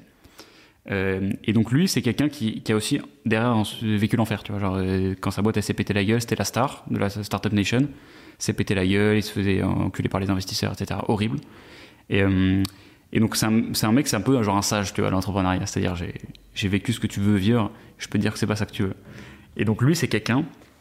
Il dit une phrase à un moment dans le, dans le podcast, c'est euh, bah, à un moment, tu vois, genre dans ta boîte, quand t'as mis tes budgets marketing, t'as la bonne stratégie, bah tu peux aller te reposer en fait. Et c'est un mec qui est un kiffeur parce qu'à côté, tu vois, il fait du son, il voyage tout le temps. Regardez sa story Instagram, allez vous abonner parce qu'il fout le seum. Euh, il, voyage, il kiffe. Et en fait, c'est ce genre de, de case qui n'était pas ouvert dans mon esprit avant. Euh, ça, c'est le premier, c'est sur Damien. Je fais juste les 3-4 premiers, après, je, je t'embête pas. Non, mais c'est Euh, super intéressant. Et on parlera après ton podcast. Ah bah, avec plaisir. le, le second, c'est Oussama. Donc là, Oussama, il y a plein de choses à tirer de lui, mais ce que j'ai compris pendant le podcast, c'est que le storytelling, c'est de la pédagogie. On est toujours en train de réfléchir est-ce que c'est vrai ce qu'il dit, est-ce que c'est faux, etc. Euh, quel est le point commun à chaque fois? C'est qu'on s'en rappelle. Et je me suis juste imaginé à un moment, tu genre une école où en fait tout était storytellé. Ouais. Mais une façon de, tu trouves une façon de storyteller les trucs parce que même les choses dont on se rappelle qui nous ont marqué, c'est où t'étais dans une histoire de ouf, etc. Et tu peux rendre en fait n'importe quel sujet de merde hyper sexy, tu vois. Oussama, moi je l'écoute, je pourrais l'écouter parler surtout parce que il, il te fait vivre une aventure. Donc j'ai compris ce truc-là. Je me suis dit qu'en fait l'important c'est pas la véracité ou pas de l'histoire, c'est ce est-ce qu'elle te fait passer une leçon qui est intéressante. Ce point-là. Le troisième point c'est Anthony Bourbon. Lui c'est, j'ai compris que je, croyais beaucoup que le moteur de de fuite, tu vois, genre en fait de, je veux m'extraire de quelque chose, était borné, il y avait des limites, tu vois. Euh, et donc euh, en fait rapidement tu converges un peu vers le milieu, tu es de moins en moins extrême. Ben, euh, Anthony m'a montré l'inverse. Anthony il est, d'une intensité quand tu parles avec lui. Quand, il est à côté de toi, mais en fait il a, tellement plus d'énergie que toi que tu vois, t'es, en fait, tu, tu prends un coup de fatigue comme ça, tu es là, putain, mais je peux pas me foutre sur son niveau. Et donc on a passé deux heures et demie avec lui, c'était super intéressant. Et ce mec-là, il te fait comprendre qu'en fait, bah, euh, être un bourrin, euh, bah, c'est une bonne stratégie, tu vois. Et donc ça marche. Et la quatrième personne, euh, c'est Yomi Denzel. Yomi Denzel, du coup, dropshipper, décrié, etc., sur YouTube et tout. Et lui, c'est que bah, la bise ne fait pas le moine. Qui est aussi un truc qu'on aurait pu dire avec Anthony. Mais c'est que, en fait, tu, quand on YouTube, LinkedIn, etc., ton cerveau, il n'est pas capable de discerner que c'est que 5% de la personnalité de quelqu'un. Et que tu as plein d'autres choses. Et que ce mec-là, Yomi, c'est un mec adorable. Euh, vraiment. C'est un mec qui est hyper décomplexé sur le fait de vouloir construire un gros truc, faire de l'argent, etc. Et ça, ça le rend en fait hyper attendrissant, je trouve, ce truc-là. Et vraiment, tu vois, j'ai vraiment chopé des trucs de ouf de, ce mec. J'ai été impressionné. Ouais. Ouais, je pense que c'est hyper important. Euh, alors tous ces points sont hyper importants et du coup merci pour pour ce partage, tu vois. Et, j'ai hâte de voir l'épisode avec Yomi. Mais euh, mais c'est c'est euh, c'est vraiment de se dire qu'effectivement ce qu'on voit sur les réseaux, tu vois. Et là on parle des créateurs plutôt business. Mais c'est vrai que tous les créateurs de contenu, on parle par exemple, tu vois, récemment de, de Lena Mafouf, qui a lancé son podcast récemment, tu vois, qui a subi énormément de harcèlement, tu vois. c'est chaud. Hein, et ça, c'est ouf, tu te dis, enfin, c'est, c'est, dingue, quoi. Genre, euh, Et c'est marrant parce que toi, je t'ai trouvé assez fidèle à, la, à l'image que, ah j'avais quand on s'est rencontrés. Du coup, c'est, c'est, quoi le, message derrière bah, c'est, que c'est rare, déjà. Ok. Mais parce qu'en fait, tu perçois, en fait, je, bon, je, je pense qu'on écoute ton podcast, les auditeurs, ils le savent, que t'es, tu t'es intéressé, c'est fluide quand tu parles, etc. tu poses des bonnes questions. Et, euh, et je sais pas, je veux dire douceur, tu vois. Je sais pas si c'est une c'est un, et en fait, compliment, je le prends. non, et c'est assez véridique en vrai. Euh. Ouais, je, je, pense, tu vois, c'est le fait d'être moi-même aussi bien euh, sur le podcast et en dehors du podcast, tu vois. J'ai pas de personne. Ouais, y a pas de. ouais, exactement. Tu mets pas un. Ouais, c'est ça. mais, mais ouais, c'est intéressant. Et du coup, pour revenir à ton podcast, euh, tu l'as créé il y a quelques mois. comment est-ce que tu as eu l'idée de, de, créer ce podcast vidéo? Euh, et de dire euh, alors déjà le, j'adore le nom. Enlève tes chaussures. Euh, j'adore le concept en mode en mode c'est pas c'est pas un format one to one c'est un format où vous êtes toi deux de tes associés ou collaborateurs je sais plus. Associés. Associés. Et, et du coup l'invité. Et du coup c'est un format qui est très cool très intéressant parce que à chaque fois potentiellement on peut y avoir des rebonds entre entre les quatre personnes. Et ça permet aussi de creuser le format est cool aussi parce que c'est en mode soirée en mode apéro. Et du coup, ça permet vraiment de, creuser encore plus euh, en profondeur certains invités, quoi. Bah oui, c'est gentil. Euh, en tout cas, moi, c'est ce podcast, je l'ai fait avant tout comme hobby, tu vois. C'était un hobby, vraiment, parce que c'est pas rentable ce truc-là. Ça coûte bien sûr, ça coûte super cher en termes de matos. et peut-être qu'on va trouver des sponsors. Dieu merci, là, on en a quelques-uns qui sont préparés, qui vont peut-être faire en sorte qu'on soit moins déficitaire. Mais c'est vraiment un moment de kiff ce truc. Et en fait, d'où ça vient cette idée? Ça vient de quoi? Ça vient d'un podcast qui s'appelle Impulsive qui est podcast de Logan Paul, dans lequel j'ai maté un épisode où j'étais tombé sur un épisode où il reçoit Dana White, le président de l'UFC, et j'avais trouvé qu'il lui faisait dire des trucs qui étaient incroyables. Et j'avais discuté ensuite avec euh, donc aujourd'hui la personne qui s'appelle, euh, enfin qui gère mon contenu chez moi, elle s'appelle Étienne, pardon, et c'est un ancien de Canal.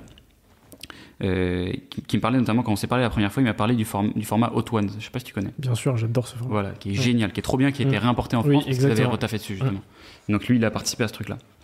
Euh, et en fait, ils disent qu'il se passe un truc, c'est que tu as des des, des, formats, des environnements, etc. Bref, des situations dans lesquelles les gens se confient et dans lesquelles les gens se confient pas. Euh, et il y en avait certaines en commun.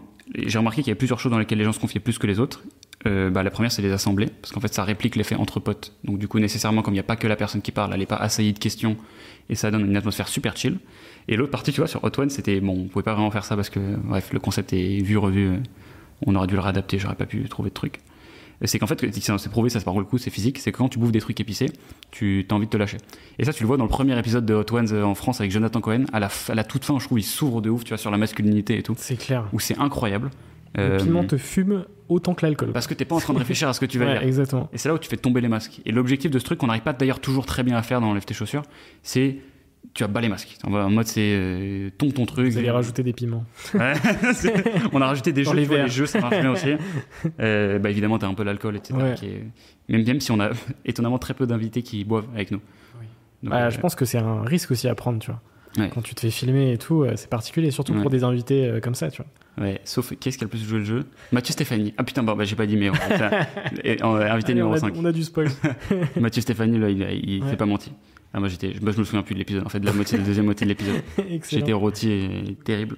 Et donc, du coup, on lève tes chaussures, ça vient de, Logan Paul à la base. Et c'est une réadaptation entrepreneuriale où on a un petit peu repipé le format. Et pour la petite anecdote, là, on a découvert, donc hier, on a tourné un épisode euh, avec Justine Hutto. Euh, et le matin, donc, je suis avec mon associé qui me dit euh, Ah, je viens de découvrir un podcast australien qui s'appelle Take Your Shoes Off. Donc là, je commence à avoir chaud, je regarde, 130 000 abonnés. Euh, le, concept c'est quoi? C'est il reçoit des gens en one-on-one et il retire leurs chaussures. Et là, je me suis dit, putain, la déchatte complète. Donc du coup, j'ai fait un post LinkedIn pour voir si les gens étaient chauds pour un nouveau nom. Ça n'a pas l'air de déranger les gens d'ailleurs. C'est le même nom. Mais je, kiffe trop. Enlève tes chaussures, c'est vraiment euh, le voyage, tu vois, de l'aventure dont je parle. Parce qu'en fait, tout le monde se retrouve. Je ramène toute l'équipe, on invite des clients, on a même des prospects parfois. Et euh, juste, on, fait, on prend un apéro, on passe une soirée ensemble, on termine tard. Euh, et c'est un régal, tu vois, ce truc. Et je pense Ouais. que c'est pour ça que peut-être que ça se voit à la caméra. Ouais, carrément. Et, et je pense que la problématique du nom, c'est pas du tout une problématique, euh, puisque déjà, c'est pas du tout le même format, si c'est un format one-to-one. Et, et le fait d'enlever ses chaussures, tu vois, c'est quelque chose de, je pense que de, de- de- d'assez connu, entre guillemets, tu vois. Donc c'est cool d'avoir d'avoir créé ce format. Mais je pense que le plus important, c'est d'être le premier en France à avoir créé ce format, tu vois. Si potentiellement il y avait déjà eu un podcast qui, qui avait ce nom, euh, ça aurait été plus, plus compliqué, on va dire. Ouais, c'est ça. Mais Vous l'auriez je, pas fait. je suis surpris que le podcast Assemblée, il n'ait pas été tant repris que ça en France. J'ai vu, euh, j'ai vu récemment quand j'ai vu. Tu connais Mehdi Maizi ou pas? Bien sûr. Journaliste rap. Apple. Euh, bah, il fait des super podcasts en one-on-one, mais qui fait aussi un très bon podcast. Je s'appelle Mousecast, je crois. Ok. Où il reçoit 3-4 personnes et ça crée des atmosphères sympas. Et moi, je te conseille euh, plusieurs podcasts de Ben Never. Je sais pas si Ouais, ah bah putain, bah oui, je suis con. ouais, entre potes, entre mecs, entre mecs, entre mecs. Ouais, ouais. Et ça, tu vois, c'est génialissime. Genre, euh, je suis allé le voir au Trianon il y a quelques semaines et c'était ouf. Non, mais ouais, c'est vrai que putain, il y a lui qui est un bon exemple. Kian Kojandi avec. euh, tu vois, Mm. Il y a toute, euh, toute une, toute une, tout, tout un crew, tu vois, de, de gens qui arrivent à, à faire ce format. Moi, c'est clairement quelque chose que j'ai envie de, de faire dans les, dans les prochains mois. Euh, en format un peu talk show, tu vois, euh, un peu à la popcorn, mais plus Ouais. moins, moins informel, tu vois, un peu moins plateau, quoi. Ouais. Donc, donc c'est Bah, ça il qui faut que il faut que t'emmènes. Moi, je suis choqué à quel point les créateurs de contenu, les gros, ils ont mis du temps à se mettre au format podcast. Tu vois, Dieu merci, enfin, Léna, tu nous as fait un podcast et t'es numéro une, ok, c'est merde. Il faut que tu les emmènes, tu vois, avec ton agence. Emmène-les, fais-leur faire du podcast, s'il te plaît. Ouais. Parce que c'est criminel, t'en as, t'as envie de les entendre plus longtemps. Ouais, exactement. Et puis merci Spotify aussi, tu vois, de- de- d'aller les chercher et de- Ouais. d'investir aussi dans ces créateurs. Parce que, parce que la démocratisation du podcast, ça va se faire aussi par des gros créateurs. Et tu vois, aujourd'hui, euh, la semaine dernière, j'étais au Paris Podcast Festival. Il y a encore 68% des Français qui n'écoutent pas de podcast. Dans les 68%, il y a plus de 30% qui n'ont jamais entendu parler Du mot podcast du mot podcast. Mais non. Donc en fait, tu te rends compte que euh, le format podcast, c'est un format de niche. Alors le podcast vidéo, c'est quand même un peu plus connu parce que c'est sur YouTube. Donc la consommation de YouTube, tu vois, elle est beaucoup plus évoluée que les formats podcast. Mais, euh, mais du coup, c'est super intéressant. C'est chaud parce que moi, j'avais toujours l'impression que c'était mature, en fait, le podcast. Pas du tout. Pas en France. Aux États-Unis, oui, facile. pas en France. Parce que même, tu vois, alors Mathieu Stéphanie et son podcast, il date pas des. C'est quoi, c'est 5 ans, je crois 2017, ouais, exactement. 5 ans, il a pris une place de, de ouf. Mm. Toi, ça fait 5 ans aussi que tu fais ton truc. Ouais, c'est ça. Putain, t'es dans les premiers, en fait. Un peu, je suis un peu un vieux podcasteur. Euh, pour revenir à cette partie, on s'est un peu, un, peu égaré, mais c'est pas grave. Euh, Est-ce que tu peux me citer euh, trois personnes qui t'inspirent le plus aujourd'hui? Que tu vois, le, le fait d'être inspiré par des gens, ça évolue tout le temps. C'est-à-dire que potentiellement, les gens qui t'inspirent aujourd'hui, ça va pas être les mêmes qui t'ont inspiré euh, il y a six mois ou qui vont t'inspirer dans six mois. Mais potentiellement, est-ce qu'il y a trois personnes aujourd'hui, tu vois, tu te dis, putain, ces gens-là, c'est stylé, j'ai envie de. Tu vois, Ok. j'ai envie de faire pareil, entre guillemets. Bon, alors, le premier qui me vient en tête, c'est Orelsan. Ouais. Euh, Avec le docu incroyable. Ouais, où j'aime bien l'artiste, euh, comme j'aime bien plein d'artistes. Mais putain, qu'est-ce que c'est trop fort. en vrai. Ce qu'il a réussi à créer, ce, ce, ce personnage, en fait, lui, il a scalé l'authenticité, tu vois, ce mec-là, je me dis. Comment il a fait, tu vois? Comment t'arrives à avoir une qualité de production comme ça? C'est quand même un alignement d'étoiles que ton frère soit un vidéaste d'exception qui fasse des docus de ouf. Le truc est palpitant et en fait, il a. Enfin, tu vois l'impact réel, en fait. il- Tu vois, on dit beaucoup. quand tu veux faire du personal branding, tu comptes tes impressions. Et, euh, alors qu'en fait, tu devrais compter l'impact sur les gens. Mais c'est impossible parce que t'as pas de métrique. C'est plus difficile. Parfois, tu peux faire un contenu. Euh, quand tu fais un podcast d'une heure, tu, tu, tu vois, ou deux heures avec quelqu'un, tu l'as écouté. Si vous êtes encore là jusque dans ce podcast, si vous avez déjà écouté des épisodes de François, euh, tu fais peut-être dix fois moins de vues, enfin même 100 fois moins de vues qu'un qu'un youtubeur. Bien sûr. Et pourtant, le lien que tu as développé avec quelqu'un, tu vois, il y a quand même une partie quali du lien quantitatif. Tu peux le mesurer. Tu as un lien plus puissant, mais sur moins de personnes. Et ce truc-là, j'ai trouvé ça trop fort parce qu'Orelsan, il a réussi à le faire sur du mass market, en fait. Avec une série où il a, réussi à- il a fait croquer tous ses potes, il a un storytelling de ouf, et tu, ça transpire la- l'authenticité. Tous ses potes ont été, euh, tu vois, euh, sont, sont montés avec lui. Ouais, on le voit dans la saison 2 d'ailleurs du Scred, truc, qui était quand même quelqu'un euh, avant la première saison, de- Ouais. de, quelqu'un dans l'ombre, mais qui a un, un talent de, de fou, qui est un, Ouais. un bosseur de malade, quoi. Lui, directement, suite à la première saison, tu vois, c'est beaucoup de gens se sont dit, ok, mais Scred, il est hyper chaud. Pareil, Ablai, enfin, vraiment, Mhm. toute sa clique, tu vois, a été montée avec ce, ce- ce documentaire. C'est ça qui est, qui est super fort. C'est trop fort, c'est trop fort. Euh, bon, ouais, Orelsan.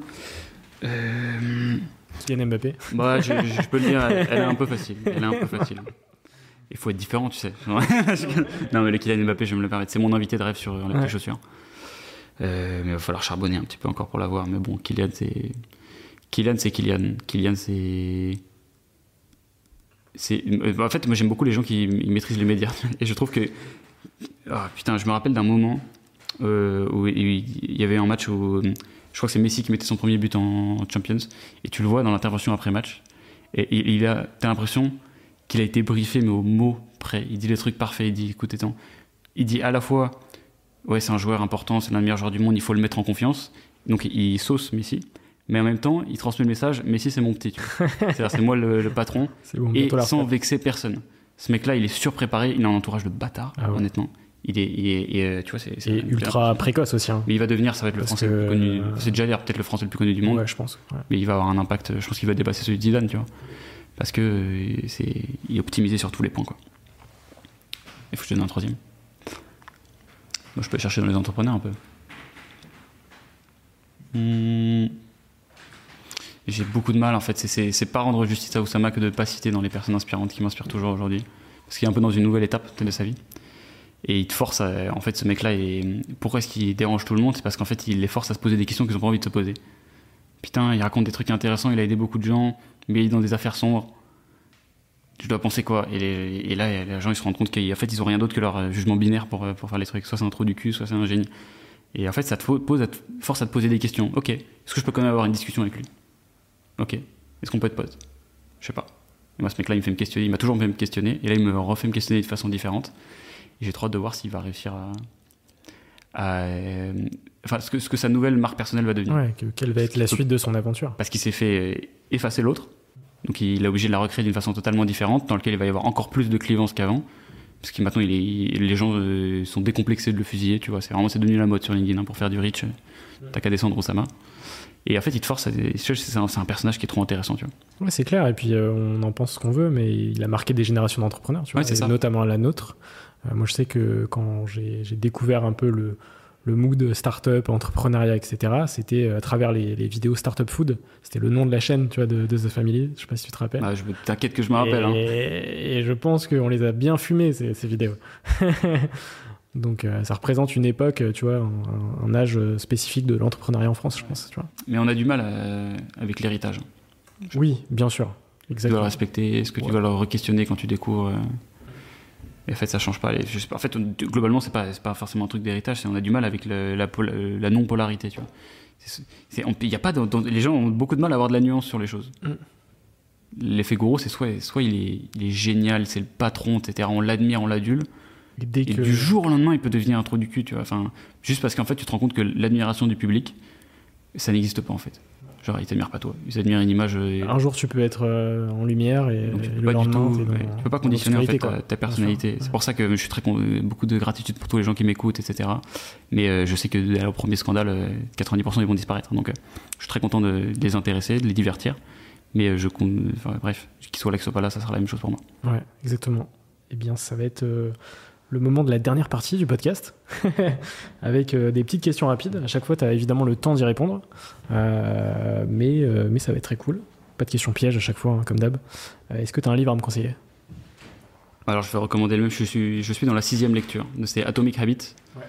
qui reprend un sens nouveau à chaque fois le- que je le relis. Et franchement, lourd, lourd, lourd, super lourd. Et qu'est-ce que j'ai relu récemment? Qui était top et que j'ai bien aimé Non, euh, oui, euh, oui, celui que j'ai c'est Factfulness, que j'ai découvert il y a pas longtemps, qui est le bouquin préféré de Steve Jobs, Ok. sur comment euh, prendre des décisions basées sur les faits. On m'avait déjà reco Atomic Habits, mais pas le deuxième. Ouais. Tu vois, comme ça. Atomic Habits, commence à être connu, mais il est, il est pas du tout sous- surcoté. Ouais. Est-ce que tu as un film ou une série à me conseiller? Alors, putain, j'ai bouffé le bureau des légendes. Ok, jamais regardé. Oh là là là là. Moi, j'avais jamais regardé aussi. J'étais vraiment en mode. Tout le monde me disait c'est génial, c'est génial. C'est la meilleure série que j'ai matée. Sans ambiguïté, il n'y a pas photo. Game of Thrones, etc. C'est du pipi de chat. Et c'est français, je suis trop content. Ouais. Parce que c'est. ouah, putain. Ouf. Meilleur acteur, meilleur plot. C'est parfait. C'était le. Démystifier un truc qui est super mystique, donc t'as un peu un. euh, Enfin, démystifier un truc mystique, euh, classique. Très, très belle expression. Mais il y a- tu, tu romps un peu une obscurité autour des trucs, c'est super bien écrit et c'est un, un régal quoi. Je touche à la fin, j'ai trop le seum là. Je vais de regarder alors. Un épisode et tu, et tu verras direct parce que pour le coup tu. En fait, ah oui, d'ailleurs ça m'a donné une très bonne théorie sur comment juger la qualité d'une série. C'est est-ce que tu peux partir pisser 3 minutes et avoir raté plein de trucs? Et les mauvaises séries, tu, tu peux, tu pars pisser, tu reviens, hop, tu mettais sur ton téléphone. Bureau des légendes, tu peux pas être sur ton téléphone. Ok. Ouais, donc, euh, ok. c'est un bon pitch. c'est bon, je, je regarderai dans les, dans les prochains jours. Euh, si, si tu n'avais pas été entrepreneur, qu'est-ce que, qu'est-ce que tu aurais fait? J'aurais été sportif. Pas bon, mais j'aurais fait du sport. Joueur euh, de Ligue 2. c'est ça. Bon, Ligue 2, ça aurait été bien Non, déjà. Ligue 2, c'est très très bien. je vais me faire défoncer. tu vois, pour tout le monde. Non, non, Ligue 2, c'est très bien. J'ai pas du tout le niveau pour ça. Ouais. non, non, ok. Euh, si tu pouvais racheter n'importe quelle boîte sans limite financière, ce serait laquelle? Puis pour quel euh, intérêt aussi? Est-ce que c'est pour le kiff? Est-ce que c'est pour un intérêt financier? J'ai plein de, plein, plein, plein de réponses différentes. Ouais, bah, je pense que moi j'irai un petit peu du côté du média. Ouais. J'aime bien. Ah putain, non, je rachèterais Hugo Decrypt. je la- t- tout son, son groupe. Son groupe. La personne Ouais, non, mais c'est d'ailleurs un vrai problème de lui. C'est le mec qui a poussé le plus loin les trucs de Bah, bien sûr. Ouais. C'est le monde ce mec en fait. il y, a une, Genre, euh, il y a une giga équipe derrière, mais c'est quand même son branding qui. euh, Putain, mais moi je sais pas comment ça va. Parce que je sais qu'en plus il a reçu ils vont des devoir propositions- changer de nom. Il a reçu des propositions de rachat et tout pour des montants hauts. Ouais. Et en fait, je comprends pas que tu rachètes. Tu t'es quand même basé sur un. C'est énorme l'impact qu'il a, mais c'est tellement basé sur une image. Euh, Aujourd'hui, enfin. Que. Il leur, il leur a beau dire quoi qu'il en veulent. Ouais, euh, parce que le demain, Hugo Decrypt- disparaît. Ouais. Et moi, j'ai le même problème, et à mon échelle ridicule. Hugo Decrypt disparaît, est-ce que le média euh, lui survit? Ça va prendre 2-3 ans à construire, mais il faut qu'il commence maintenant, et je vois pas particulièrement de différence sur le média, donc j'ai envie en fait de foutre le nez dedans et d'être le premier à craquer cette problématique de transformer une marque personnelle. Et ça devient Théo Décrypte. Ouais. mais non, mais en fait, à un moment, ce mec-là, il peut devenir, je dis, il peut devenir le monde. Ça veut dire demain, ça peut être la source d'information numéro un. Bien sûr. Et ça va prendre, ça- il va falloir attendre les années parce qu'il va falloir qu'il chope la crédibilité des médias, etc. Et c'est un challenge qui est intéressant. En tout cas, il a réussi à, craquer le- le- le- l'aspect euh, actualité, en fait, en termes de contenu. Ce qui est pété. potentiellement le, sujet le plus difficile à traiter, tu vois. Parce que c'est du, c'est, c'est des sujets quotidiens, c'est euh, comment tu traites l'actualité, tu vois. Enfin, c'est, J'ai compris comment il y a ça. Chaque jour Euh. où je vois sa gueule dans une vidéo, je suis là, putain, il est toujours là. Ouais, Il est clair. pas mort, pas en burn-out. Mais tout comment il fait oh putain. Après, je me dis, mais tu travailles pas assez Théo en fait. Genre, euh, il dort jamais ce mec. Non, mais il y, a une- il y a belle équipe là quand même euh, derrière. Mais mais c'est un bosseur. C'est, un Il fait bosseur. quoi comment, comment, comment il fait quand il a la chiasse Une journée, il est KO, il pleut au lit, l'actu, elle la l'attend pas. Hein. Euh, genre, ah, désolé les potes, il y a pas de vidéo aujourd'hui, je suis en train de chier. Non, mais par contre, je crois qu'il y a, y du contenu créé par son équipe aussi parfois. Il y a- il- je crois que tous les J'en ai pas, contenus, honnêtement, euh, il en parle à chaque fois. Il dit ouais, si Ouais. ça marche et tout. avec Dans les une voix off on voit personne. euh, Je. Je, je le vois pas, je le vois pas ce contenu. Peut-être que je me trompe. Je sais pas trop. Euh, Est-ce qu'il y a une question que tu aurais aimé que je te pose mais que je ne t'ai pas posée? Ah, elle est super cette question déjà, donc euh, je la poserai aussi dans les chaussures. Elle est bien. Hmm. C'est des questions d'entretien d'embauche, ça. Ouais. Cette question à la fin, qu'est-ce que. Parce qu'en gros, ça t'emmène vers quoi? Est-ce que c'est des sujets où tu veux briller? Est-ce que c'est- Tu m'as pas demandé quel bot j'aurais monté si j'avais pas monté Kodak. Ah oui, carrément. Est-ce que tu aurais monté une start-up? Euh, je sais pas, parce qu'en fait, hier, on, donc, on a enregistré avec Justine et Mathieu, du coup, l'a, posé à Justine et ça a donné une réponse. euh, Enfin, c'était un putain de débat. Donc, c'est très, très bonne question. Euh, et, et du coup, est-ce que j'avais répondu? Oui, bah, j'avais répondu que j'aurais monté un média, en fait, aussi. J'aurais monté un média avec un business model. parce que j'ai l'impression qu'aucun des médias n'a un business model hyper rentable. Et j'aimerais bien craquer ce truc. Ouais. D'avoir un, quelqu'un qui gagne de l'argent et pas du- être obligé de se faire financer par des milliardaires euh, qui vont, du coup, dicter ta ligne éditoriale. Ce qui est le cas de ouais, 100% des médias. Ouais, c'est pour ça que Codecrypt il a un truc à jouer et que ça va devenir de plus en plus dur. Jusqu'à être, ce qu'il se fasse racheter par. il va être au cœur de plein d'intérêts, parce que la politique, en fait, euh, Ouais. tu te rends compte que c'est à la fin. Bah, c'est ce qui drive euh, quand même. euh, Ah, J'ai une réalisation il n'y a pas longtemps aussi, c'est qu'en fait, la plus grosse entreprise de France, c'est L'État. Avec un business model hyper scalable, pourcentage de- du, du spend, genre c'est génial, pourcentage du revenu, et t'as le monopole de la violence. Si demain tu payes pas, tu en tôle. Et en fait, je me dis du coup, ok, ça veut dire que c'est cette personne-là la plus puissante qui donne, qui permet au, à- au président d'accéder euh, à la présidence, quand bien même ce serait le président. Moi, aujourd'hui, c'est lui quand même, même si le pouvoir est séparé. Et bah, c'est les médias. Et donc, en fait, finalement, c'est pour ça que tous les milliardaires sont dans les médias, c'est parce que tu, as un impact direct, tu as un accès au pouvoir. Euh, quasi indirect, si tu investis dans le bon média, etc. Donc, c'est pour ça qu'en fait, plus tu vas avancer, plus je pense Hugo, il va être au cœur de, de querelles de puissance de, internationale, tu vois. Parce que ça a des. Et, et c'est respectable, tu vois. Plus il reste indépendant longtemps, plus ça va être ouf. Ou alors, il va falloir qu'il fasse rentrer les bonnes personnes. Euh, c'est pour ça que j'aurais bien aimé putain le, le racheter si j'avais un, un chéquier énorme, mais il accepterait pas. C'est vrai que le côté média, vu que tu touches le grand public, eh ben, tu as une, t'as une puissance où, c'est-à-dire que le jour où tu délivres un, un message euh, particulier, bah, le, ce message-là potentiellement peut créer d'autres, euh, d'autres choses, quoi.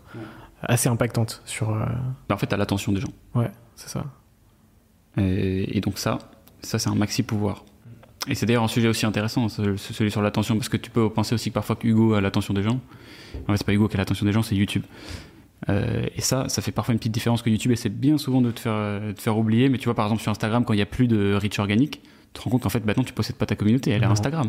Ouais. Elle, elle ne t'appartient pas. T'as Si des recos, euh, entre les recos, les sponsors, etc. Aujourd'hui, euh, ton feed, il est, il est, il est Ouais, coupé, bah, quoi. si, tu, si Instagram décide que tu touches plus ta communauté, il ruine ton travail. Donc faut choper des emails, les potes. C'est le Et des numéros de téléphone. Le type de, de fin d'épisode. Euh, il me reste deux questions. Quels sont les entrepreneurs que tu me conseilles pour de futurs épisodes? En 2023, tu vois, pour toi, c'est qui? Les entrepreneurs à aller euh, chercher Euh, toi, tu ne fais que du français parce que j'avais des américains. Francophone, mais oui, effectivement. Mais potentiellement, on aimerait un jour, euh, tu vas lancer un format anglais. euh, ce sera un objectif euh, à terme. Parce que le jour où tu reçois. euh, Tu vois qui est Alex Hormozy ou pas? Ça, ça me dit un truc. Un youtubeur qui est en train de tout péter euh, en termes de contenu et un youtubeur entrepreneur. C'est en train d'être l'un des plus gros. Moi, je regarde beaucoup de contenu américain. Pour euh, 2024. bon, bon. probablement énorme, encore plus gros. Entrepreneur, j'en ai plein. Honnêtement, je, je vais te recommander des gens avec lesquels j'ai déjà discuté parce que. qui sont ouf. Euh, Damien Morin, honnêtement, c'est un mec Ouais. euh, humain que t'as pas encore reçu? Non. il me semble. ouais. Euh, donc, et lui, c'est une crème. Et il, te fait, il a vraiment un impact sur comment tu penses après, parce qu'il il a vécu des trucs que pas grand monde a eu la chance ou la malédiction de vivre. Donc ça, fait, ça en fait un personnage très intéressant. Ok, un bon, un bon recadrage, quoi. Voilà, c'est- non, il s'est fait, il a pris des teutards énormes. Et euh, on l'a rencontré parce qu'il est client Kodak, du coup, avec Mobile Club. Et euh, depuis. euh, bref. Et, euh, et ma dernière question, c'est quoi pour toi un entrepreneur? Hum. Je vais le prendre dans le sens que c'est. euh, tu peux qualifier d'entrepreneur les gens qui ont le plus gros biais vers l'action dans une situation donnée. C'est-à-dire que quand tu as un problème, euh, j'en sais rien, tu vois, la, la planète elle, elle se réchauffe. Ce qui est le cas. Ouais. Mais enfin, en termes de problèmes que je choisis pour, le traiter, euh, tu vas avoir différentes façons de régler le problème. Tu vas avoir le politicien qui va dire faut faire une loi pour forcer les trucs, etc. Et tu vas avoir les entrepreneurs qui vont dire attends, attends, attends, ok, bon, euh, a priori j'ai pas trop de contrôle, c'est quand même long. Je vais essayer de faire une boîte où les gens n'auront pas d'autre choix que finalement de, de faire un truc qui, va- qui sera sympa. Et donc je- faut- pour ça, il faut que j'agisse. C'est le plus entrepreneur pour moi de la bande. Enfin, c'est pas, t'as pas les entrepreneurs et les pas entrepreneurs, je pense. T'as les, des degrés euh, bah, d'entrepreneurs et donc de personnes entreprenantes. Et je dirais que son entrepreneur, le top 1%, là, c'est ce que, je- ce que j'admire. Ok, bah écoute, ça va être les, les mots de la fin de cet Merci échange. beaucoup, François. C'était très cool. Euh, franchement, j'ai beaucoup apprécié cet échange. J'espère que ça t'a plu. Toi qui nous as regardé et qui nous a écouté aussi, ça t'a plu. Et euh, on te retrouve sur euh, tous tes réseaux sociaux. On mettra tous les liens en description, même si euh, t'as une très grande communauté déjà.